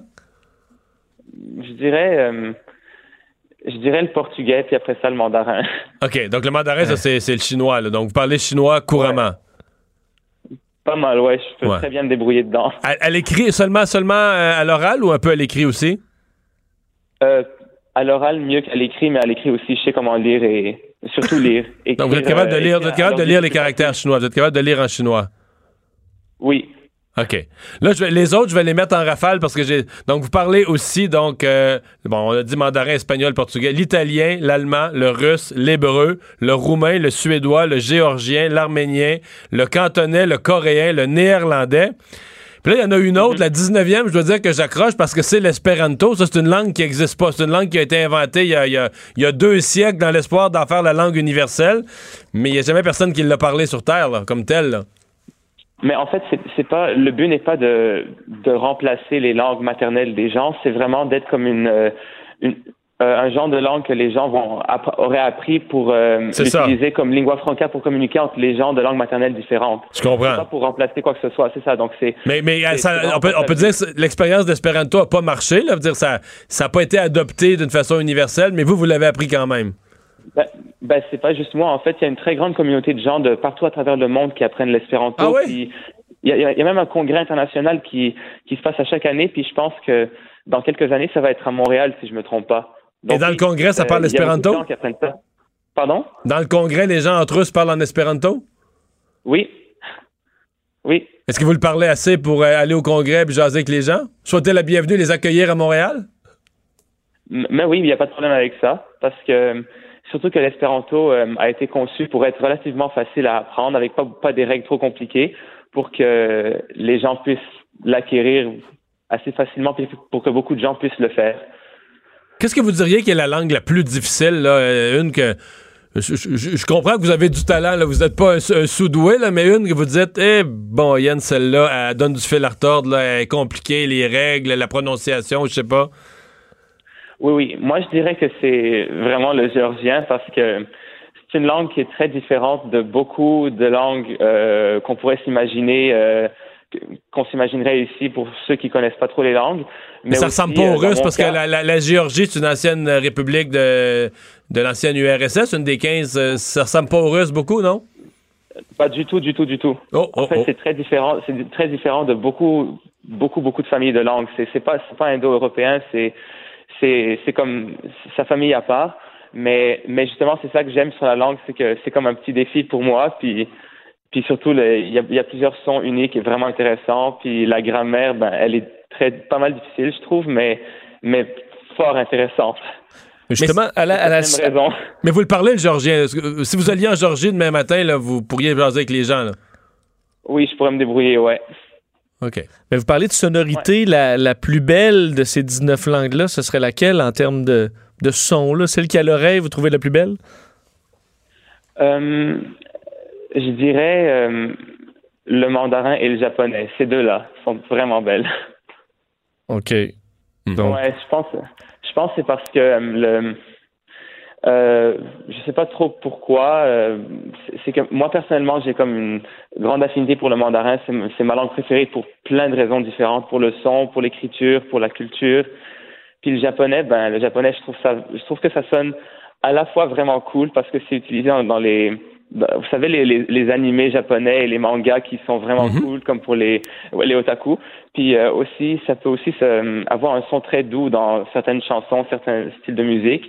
Donc j'aime comment le japonais a une grande variété de, de sonorités, que ça, ça me plaît beaucoup. C'est pour ça que j'aime beaucoup le son du japonais.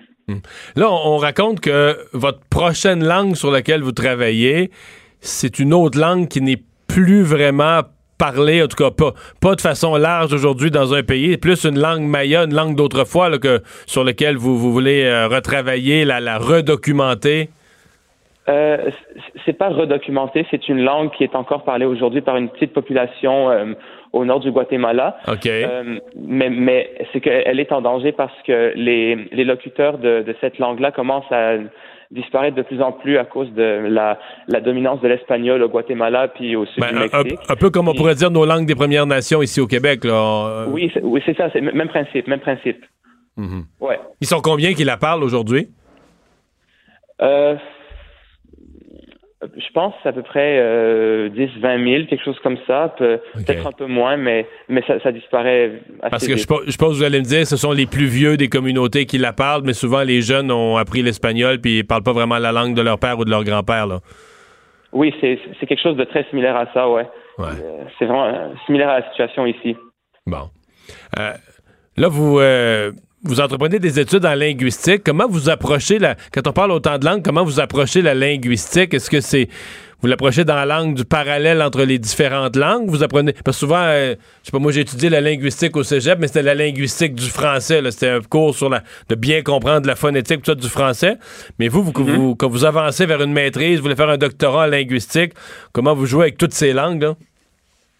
Ben, en fait, la, la linguistique en tant que domaine, c'est pas vraiment pour euh, étudier une langue en particulier ou des langues en particulier. C'est vraiment pour euh, euh, regarder comme les, ou plutôt retirer des théories universelles sur, sur comment le langage fonctionne en faisant des comparaisons entre les langues, comme euh, par exemple en, en phonétique, on regarde euh, on regarde vraiment les, les, euh, le phénomène de la, de la parole humaine, comment les humains produisent la parole. Puis ça, c'est dans toutes les langues. C'est, c'est toutes les langues où les humains produisent la parole. C'est pas juste en français ou en anglais. Donc on regarde ça, puis on regarde comment les mécanismes, euh, comment ils sont utilisés pour produire de la parole. Puis aussi euh, en syntaxe, par exemple, on regarde des euh, les principes de formation d'une phrase euh, qui se font cognitivement dans le cerveau humain. Puis c'est sûr que les langues différentes ont des, règles différentes, mais elles ont le même. euh, enfin, il y a plusieurs théories qui disent qu'elles ont le même. euh, le, le, le même raisonnement dans le cerveau humain qui fait qu'on construit les phrases euh, comme il y en a qui font sujet verbe complément, il y en a qui font sujet complément verbe, mais c'est le même principe d'avoir un sujet, d'avoir un complément, d'avoir un verbe, par exemple. D'ailleurs, d'avoir appris autant de, langues, ça vous donne une perspective quand même, je suppose, différente sur votre langue maternelle. Si on parle un peu du français, on disait euh, la langue la plus dure, la langue la plus belle. euh, euh, Les particularités du français en termes de complexité, beauté, des particularités, qu'est-ce que vous euh, remarquez pour le français? Mon Dieu, euh, ben le, le français c'est c'est une langue que j'ai toujours adorée pour son pour son son, pour ses différentes variétés en France, au Québec, en Suisse, toutes toutes les façons dont on peut la parler. Euh, donc vraiment, je pense que le fait d'avoir appris d'autres langues, ça m'a montré, euh, ça m'a fait vraiment réfléchir à ma langue maternelle d'une façon dont j'aurais pas pensé avant. Euh, comme il y a beaucoup de choses que que j'étais comme ah mais pourquoi on dit ça? Je, par exemple euh, euh, je- comme si par exemple si je dis je comme en français on dit je je mange souvent des pommes mais on dit pas je souvent mange des pommes mais en anglais c'est l'inverse on dit I often eat apples on dit pas I eat often apples et ça c'est quelque chose qui m'a beaucoup étonné c'est comme waouh donc c'est vraiment différent comme mais j'avais jamais pensé qu'en français c'était comme ça puis on peut pas le changer de place puis ça fait vraiment réfléchir à la structure différemment. Puis je pense que ça nous, ça m'a fait beaucoup l'apprécier encore plus qu'avant. Euh, Vous êtes-vous ouais. donné, êtes-vous donné un but euh, au cours de votre vie? En fait, j'ai une double question. Vous êtes-vous donné un but à combien de langues vous voudriez vous rendre? Puis euh, ce qui vient avec, c'est est-ce qu'on les oublie? Parce que, je veux dire, je sais pas, moi, les langues que vous parlez, à un moment donné, si, si tu vas jamais dans ce pays-là, puis là, tu, tu mets beaucoup de ton temps à en apprendre une nouvelle, tu te rends compte au bout de 4-5 ans que, voyons, le portugais, je l'ai oublié, ou je sais pas laquelle, tu sais, une langue qui, qui- que vous utilisez pas, est-ce qu'elle vous reste collée dans la tête? Ou à un moment donné, vous avez vous apercevez qu'il y en a une qui s'est rouillée, là? Ben, c'est c'est sûr que c'est arrivé à certains moments que j'ai, j'ai, je commençais à sentir des fois que, oh, euh, puisque ça faisait longtemps que j'avais pas parlé une certaine langue, donc là, quand j'ai recommencé à la parler, c'était un petit peu rouillé au début, mais, mais une fois que je m'y suis remis, euh, ça, Ça revient. je pense, à- après une semaine, ça, ça, ça a commencé à revenir parce que ça, je pense pas que ça s'oublie complètement. C'est juste qu'on que quand on s'habitue moins, on faut qu'on s'y remette pour pouvoir euh, se remettre dans le bain. Sinon, ça se peut qu'on que ça prenne du temps avant de, de- que les mots viennent. Mais je pense oublier complètement, c'est rare, je pense. Ouais. Vous, vous voulez vous rendre à combien, là? Euh, j'ai j'ai pas vraiment de, de, de nombre spécifique parce qu'en fait moi je je regarde pas ça dans dans l'angle du nombre l'angle du nombre de langues que je parle. Moi je regarde ça dans dans l'angle de que je suis passionné par ça puis je veux juste apprendre parce que j'aime ça là je je, trouve que quand on ouais c'est ça je, je, je, je sais pas je, je trouve pas je trouve pas que avoir un nombre spécifique ça ça aide c'est juste parce que je veux pas le faire pour le nombre je veux le faire parce que j'aime ça c'est il faut il faut que, il faut que ce soit authentique je trouve Je comprends bien. Mais Georges Awad, euh, merci beaucoup d'avoir pris le temps de nous parler aujourd'hui. Ça m'a fait plaisir. Au revoir. Au revoir. J'ai, pas fait saluer nos auditeurs dans toutes les langues. Ça- aurait pris deux minutes. Ça nous aurait mis en retard sur notre euh, horaire. On s'arrête. Le retour de Mario Dumont, l'analyste politique le plus connu au Québec. Cube Radio. C'est l'heure de la chronique de Lise Ravary. Bonjour Lise. Bonjour. Essayé de penser à une langue bizarre dans laquelle je pourrais dire bonjour, mais T'as-tu bon. de la facilité avec les langues? Toi, 19, tu te rendrais-tu là? Euh, je pense que, écoute, j'ai essayé de me rendre à trois, puis ça n'a pas marché. Ouais. D'après moi, par contre, c'est plus, c'est plus à nos âges qu'il faut essayer ça. Là. Faut, euh, Ah, moi, j'écoute deux ans d'allemand à l'université, puis euh, que comme, comme tu disais tantôt, si tu y vas pas dans ce pays-là, puis que tu consommes pas de la culture allemande ou une autre langue, je dis, en tout cas, moi, euh, j'ai j'ai rien retenu. Vraiment que je me suis déjà retrouvée dans une position difficile dans la brousse en Côte d'Ivoire, seule avec une anthropologue allemande qui ne parlait ni anglais ni français, et on a réussi à se comprendre. Bon. Euh, tu t'en es sorti. Fait que t'avais pas appris pour rien. Hey Lise, tu veux me parler du jugement euh, Michel Ben Cadotte et de la, de la sentence qui a finalement est tombée, deux ans moins un jour? Oui. Alors, euh, on n'ira pas dans un méchant pénitencier fédéral. On ira dans un dans un gentil. Il y a des gens qui pensent que c'est comme ça que ça se passe. Hein? Le, gentil, euh, gentille prison provinciale versus le gros méchant provincial. Bah, c'est un peu vrai parce que tu as des, des criminels plus endurcis au fédéral. Mais cette, cette euh, si j'ai bien compris là, les premières réactions, personne n'est content.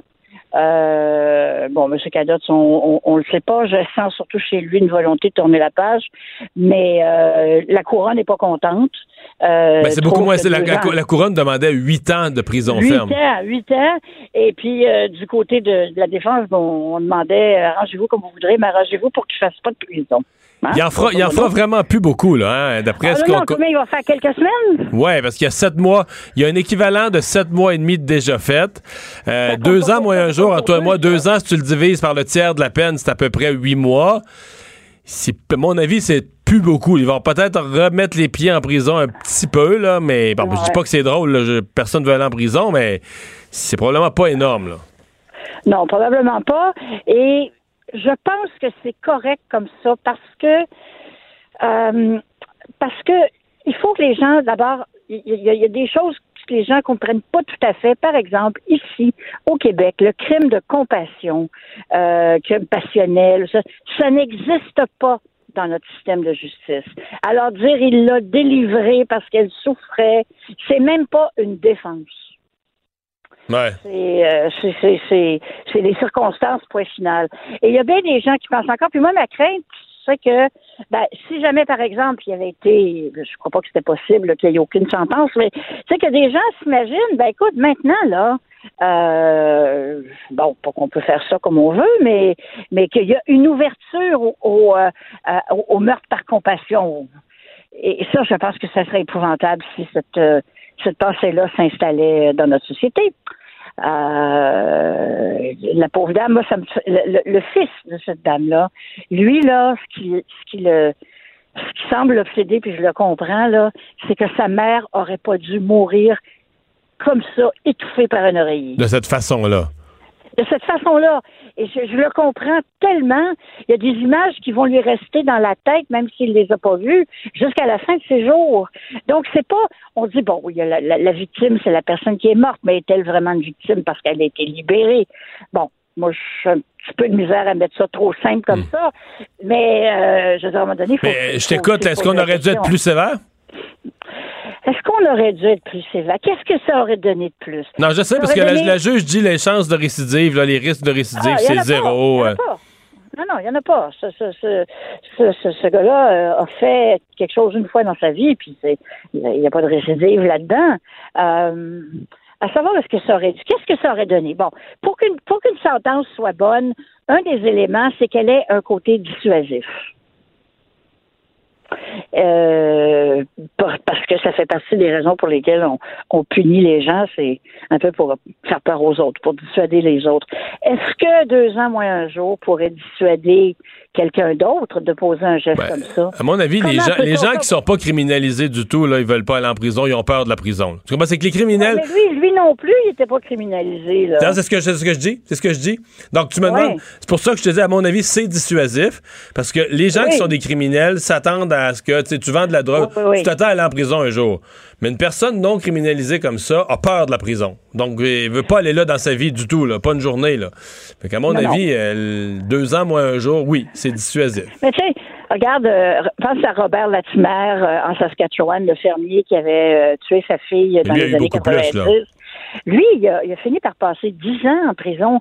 Euh, il a eu sa, sa dernière libération sur parole euh, en 2010, donc ça fait quand même un bout de temps, mais il a été dix ans en prison.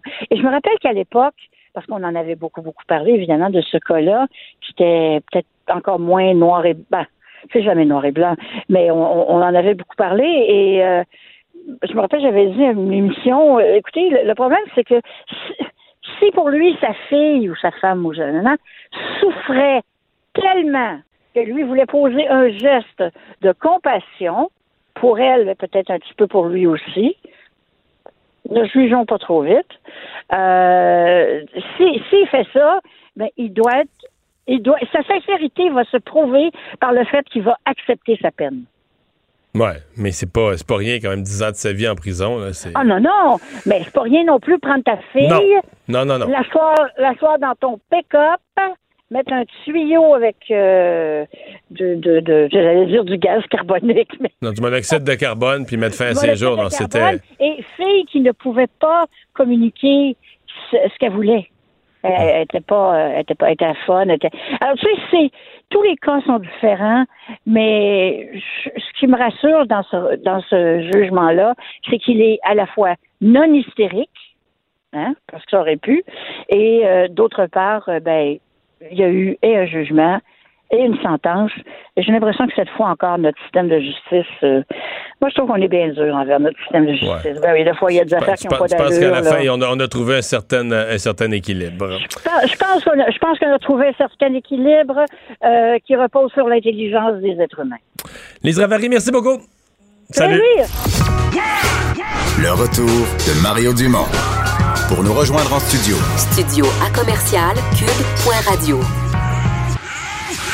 Appelez ou textez 187 Cube Radio. 1877 827 2346.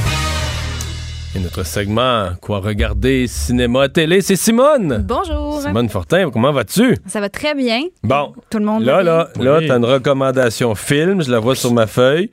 Un film que je vais aller voir, ça c'est sûr. La première fois que je recommande quelque chose qui te tente un Non, peu. le reste, c'est des fois, des fois, tu m'intéresses, mais je suis pas encore décidé. Mhm. Là, je le vois le nom, puis je sais que je vais aller le voir parce que c'est un de mes chanteurs préférés. Rocketman, le film sur la vie de Elton John. Euh, oui, ça, je pense que les gens ont hâte parce qu'après Bohemian Rhapsody, qui était sur, euh, sur ben, pas juste sur le, chanteur, mais sur euh, Queen. Oui, c'est Oui. j'ai comme eu un moment Ouais. de doute. Ouais. Il était Euh, plus sur Freddie Mercury quand même. Mais C'était sur les plus deux. sur Freddie Mercury, sur les deux, mais là, c'est vraiment sur la vie de Elton John. Et je pense T'avais-tu aimé ça? euh? J'avais adoré ça. Moi, j'ai adoré ça. Oui. Ouais. Les deux, on a adoré Bohemian Rhapsody, mais là, c'est encore meilleur la vie d'Elton John. Ben, j'ai entendu dire, parce que là, le film est sorti à Cannes, les critiques sont excellentes. Les gens disent que c'est euh, meilleur que Bohemian Rhapsody, mais tout aussi amusant à regarder. Mais la grande différence, c'est que Rocketman, c'est plus une comédie musicale. Il y a carrément des scènes euh, que, que les personnages se mettent à chanter. C'est plus. a de la fantaisie. là. Oui, exactement. Mais C'est- d'habitude, c'est pas pour tout le monde, ça? Ouais, moi, ça me parle beaucoup. Dis-le pas. Non. OK. C'est parce que ma blonde, elle, elle, elle, elle voudra plus venir. À l'horreur Elle de ça. elle Ah Parce que ouais. se met à chanter. Ben, dans, Passe, passe au- à la suite, continue. dans Bohemian Rhapsody, il y avait des longues scènes de chansons. Oui, mais c'est pas pareil, c'est pas de Ouais. la comédie Ouais. musicale. Mais toi, y en a, on oublie ça. On passe à d'autres choses. Aucun, aucune comédie Aucune musicale. référence à ça. Paraît que l'acteur est très, très bon et qu'il chante pour vrai. Donc, euh, on est très content de savoir ça. C'est d'autant plus euh, authentique. Et euh, c'est ça. Donc, ça, ça sort ce vendredi. Puis, je pense que ça va être un, un très, un très grand succès. Là, c'est pas- c'est comme, t'as comme la version ultra colorée, flyée, mais t'as une, une- une suggestion qui est beaucoup plus sombre. Oh, tout à fait. Moi, m'intéresse beaucoup, c'est l'histoire de Tchernobyl. En fait, c'est une mini-série sur Tchernobyl. J'ai toujours trouvé assez fasciné par cette histoire-là. Et là, on pas vieille, Simone, lors là. des événements de Tchernobyl. là. Je n'étais pas encore née. Bon. Je suis Ah, née quatre ans après. Donc, Bon. j'ai j'ai manqué ça. J'en ai jamais parlé à mes parents. Ça, ça me, je, vais en- je vais leur en parler. J'ai envie de savoir comment ils ont vécu ça. Non, mais c'était une catastrophe planétaire. Oui, C'était c'est un ça. 11 septembre. Un... Oui, puis moi, je réalise que je, je connaissais rien. Je savais qu'il y avait eu une catastrophe nucléaire à Tchernobyl. Euh, je savais que ça avait affecté beaucoup de gens, qu'il y avait eu des, des naissances, euh, des, des bébés qui étaient nés déformés. Je savais ça, mais je savais pas du tout la- l'ampleur de la tragédie. Euh, dans le fond, c'est une mini-série, c'est juste cinq épisodes. Là, il y en a quatre de sortie, il en reste juste un. C'est sur HBO. C'est tous les lundis. Moi, j'ai vu les trois premiers épisodes et euh, je suis euh, bouleversée, traumatisée et très intriguée par, euh, par ce qui s'est passé. Dans le fond, on voit vraiment là, tout de suite les, premiers événements, la première, les premières minutes dès que ça explose, l'émission commence. Puis tu vois tous les employés de, de, de la base qui essaient de comprendre qu'est-ce qui s'est passé, qui essaient de. Mais en fait, on réalise que personne veut accepter la faute. Tout le monde la passe à quelqu'un d'autre. Qu'il y a vraiment de précieuses minutes qui sont perdues pendant que les gens sont comme Oh non, non, c'est pas de ma faute, va voir ce qui s'est passé, non, c'est pas moi, c'est pas moi. Finalement, euh, il y a beaucoup, beaucoup de gens qui sont morts à cause de ça parce qu'ils n'ont pas réalisé assez vite que euh, qu'il y avait dans le fond euh, de la radiation qui avait été propagée partout dans la ville. Il y avait les tu vois les gens qui sortent de leur maison puis qui regardent le feu puis qui trouvent ça beau puis deux heures après sont ils morts. sont morts malheureusement. Est-ce que c'est trop graphique? là, que- Honnêtement, euh, c'est vrai. Il y a des moments vraiment dégueulasses. Le troisième épisode, moi, il y a des moments où je me cachais les yeux parce que les, les brûlures radioactives, ce que ça fait, c'est comme au début, t'es juste rouge. Ah, puis ça dure comme environ une semaine. Les gens meurent de façon atroce. Ouais, c'est atroce. Une Mais semaine. il y, il y a eu, quoi, c'est 250, 200 décès tout de suite? Mais, environ. mais sur une longue période, là, c'est. Sur une longue période, c'est vraiment difficile à calculer. Euh, on entend de 100 000 à jusqu'à 1 million de gens qui sont morts euh, de, de cancer, Des de suites. déformation des suites. euh, juste, euh, des gens qui sont morts un an à trois ans après, mais après ça, euh, 20 ans, 30 ans, 40 ans après, parce que c'est ça, c'est les gens réalisaient pas. 40 ans, il n'y en a pas encore. Non, c'est ça. En 2026. ça fait 35. les mathématiques ne sont pas mon fort. Bon. Mais oui, c'est ça. Puis c'est euh, en fait aussi ce que ce qu'on apprend dans l'émission, c'est que ça aurait pu être vraiment pire parce que toute la structure a failli s'écrouler. Puis là, ça aurait été l'eau, la terre, tout aurait été euh, contaminé. Puis toute la, la Russie, Biélorussie, Ukraine aurait été invivable pendant euh, pendant des dizaines de milliers d'années. Et finalement, c'est Gala Cinéma Québec? Oui, Ce ce, dimanche? ce dimanche. Donc, euh, ce qui est le fun, c'est que pour les gens qui ont manqué les films qui étaient en nomination, comme euh, 1991, La Bolduc, La chute de l'Empire américain, La course des Tucs, La disparition des Lucioles, mais il y en a qui sont de retour au cinéma, au quartier latin, entre autres, ce week-end. Il y en a aussi qui sont euh, sur tout.tv Extra, sur iTunes, sur Vidéotron à des prix réduits. Donc, euh, pour Ah, faire du rattrapage. On fait du rattrapage, on profite du gala du cinéma. Oui, tout à fait. Moi, Dans les- personnellement, j'ai une petite, euh, un petit faible pour la chute de l'Empire américain. Moi, j'ai adoré ce film-là, qui n'a pas énormément de nominations, mais Marie-Pierre Morin est en nomination pour Révélation de l'année. Elle est vraiment très, très bonne dans le film. Je m'attendais Oui, pas à je ça l'ai du vu. Elle est Ouais, très bonne, t'as raison. Tout est bon. Merci Simone. À la semaine prochaine. Bye bye. Et on va tout de suite enchaîner avec les sports. Dave Morissette, salut. Hey Mario, comment ça va? Ça va très bien. Euh, ben c'est parti la série et c'est les Bruins euh, qui sont partis avec la avec la première. Je me souviens, tu en, tu en avais parlé de euh, que les Blues jouent un style quand même robuste, mais qui des fois attire des punitions, ce qui n'est pas permis contre les Bruins de Boston. Hein? Non, exactement. Puis Mario, c'est un peu bizarre parce que je te, je te parle présentement. Je suis assis sur le banc des Bruins de Boston. T'es-tu sérieux? Je suis tout seul. Je te le jure, je vais, je vais, je vais poster une photo après ça. Je vais la mettre sur Instagram. on va la, on va la- on va la partager sur euh, Cube Radio. Mais, mais je peux pas être plus, plus sur place que ça, plus dans l'action, mais euh, du côté des Blues, c'est drôle, hier, je, je te raconte une histoire, là.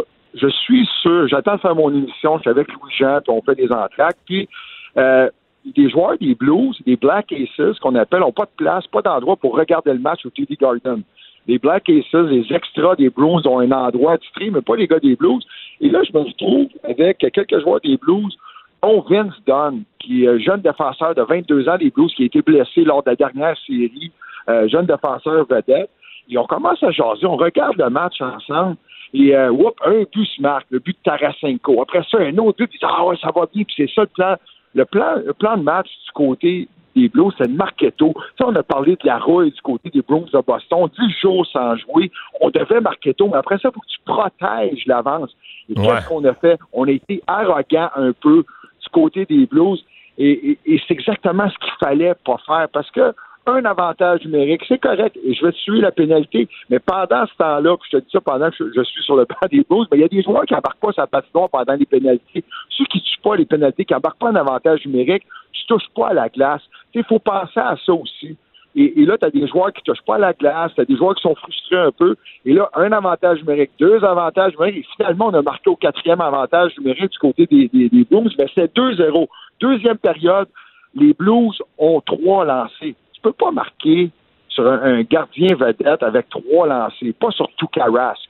Et, euh, et la deuxième période, c'était honnêtement, je pense que c'est la meilleure période des Bruins de Boston en série. Tu sais, t'as écouté le match hier, Mario, mais ça tournait, ça tournait en rond, c'est fou. Donc, euh, pendant que Renaud Lavoie est en train de me pousser, Renaud, c'est bon banc. Là, vous êtes les deux sur le banc euh, des Bruins. Les Et euh, c'est ça, mais, c'est un peu ce qui est arrivé, c'est ça. Moi, j'ai hâte de voir les modifications qu'on va faire parce que, tu sais, s'il y a une lutte, lutte entre les, les, si on parle d'une lutte entre les Blues et les Bruins de Boston, entre les deux instructeurs, Craig Berube aussi et Bruce Cassidy, tu sais, j'ai hâte de voir ce qu'on va faire, ce qu'on va faire, quelles modifications on va apporter du côté des Blues. Puis Mario, parenthèse, tu parles des instructeurs, on est loin de Montréal en tabarnouche parce que, tu sais, à Montréal, pour parler à Claude Julien, là, quand tu lui parles, c'est comme un privilège. C'est vraiment, là, Mhm. hey, merci Claude de me parler, puis c'est comme ça, le Canadien. là. Jamais que tu vas voir Claude Julien se promener tout seul dans les corridors. Moi, ici, là, je me promène, je dis salut à Craig Berube, des fois, ça me tente pas d'y parler, mais je suis obligé d'y parler parce que là, je suis seul dans le corridor avec. Ah, La ouais. même chose avec Cassidy. Mais non, mais les gars sont... Ils sont plus accessibles, hein? Hey. Dave, euh, bonne, bon séjour à, à Boston. On s'en reparle demain. Salut, merci. Et Vincent, on se parle du grand patron d'Amazon, M. Bezos, euh, qui, est, qui est généreux. Ben oui, en fait, parce Ah, que il y a c'est- les moyens de l'aide. Ben, en fait, il est généreux parce qu'il va donner euh, 36 milliards de dollars à sa femme, Mackenzie Bezos, dans leur, euh, Dans leur dans leur divorce. Mais elle, Mackenzie Bezos, vient d'annoncer qu'elle va donner la moitié de sa fortune, soit à peu près 36 milliards de dollars, à des œuvres cari- caritatives. Donc, en suivant le mouvement lancé par, entre autres, Warren Buffett et Bill Gates. Alors, c'est quand même 10 18 milliards de dollars qu'elle va pouvoir donner à des Mais lui, fondations. fait-tu la même chose? Non. On Ah non, c'est elle qui est C'est géné- elle. C'est elle qui donne. Cube Radio.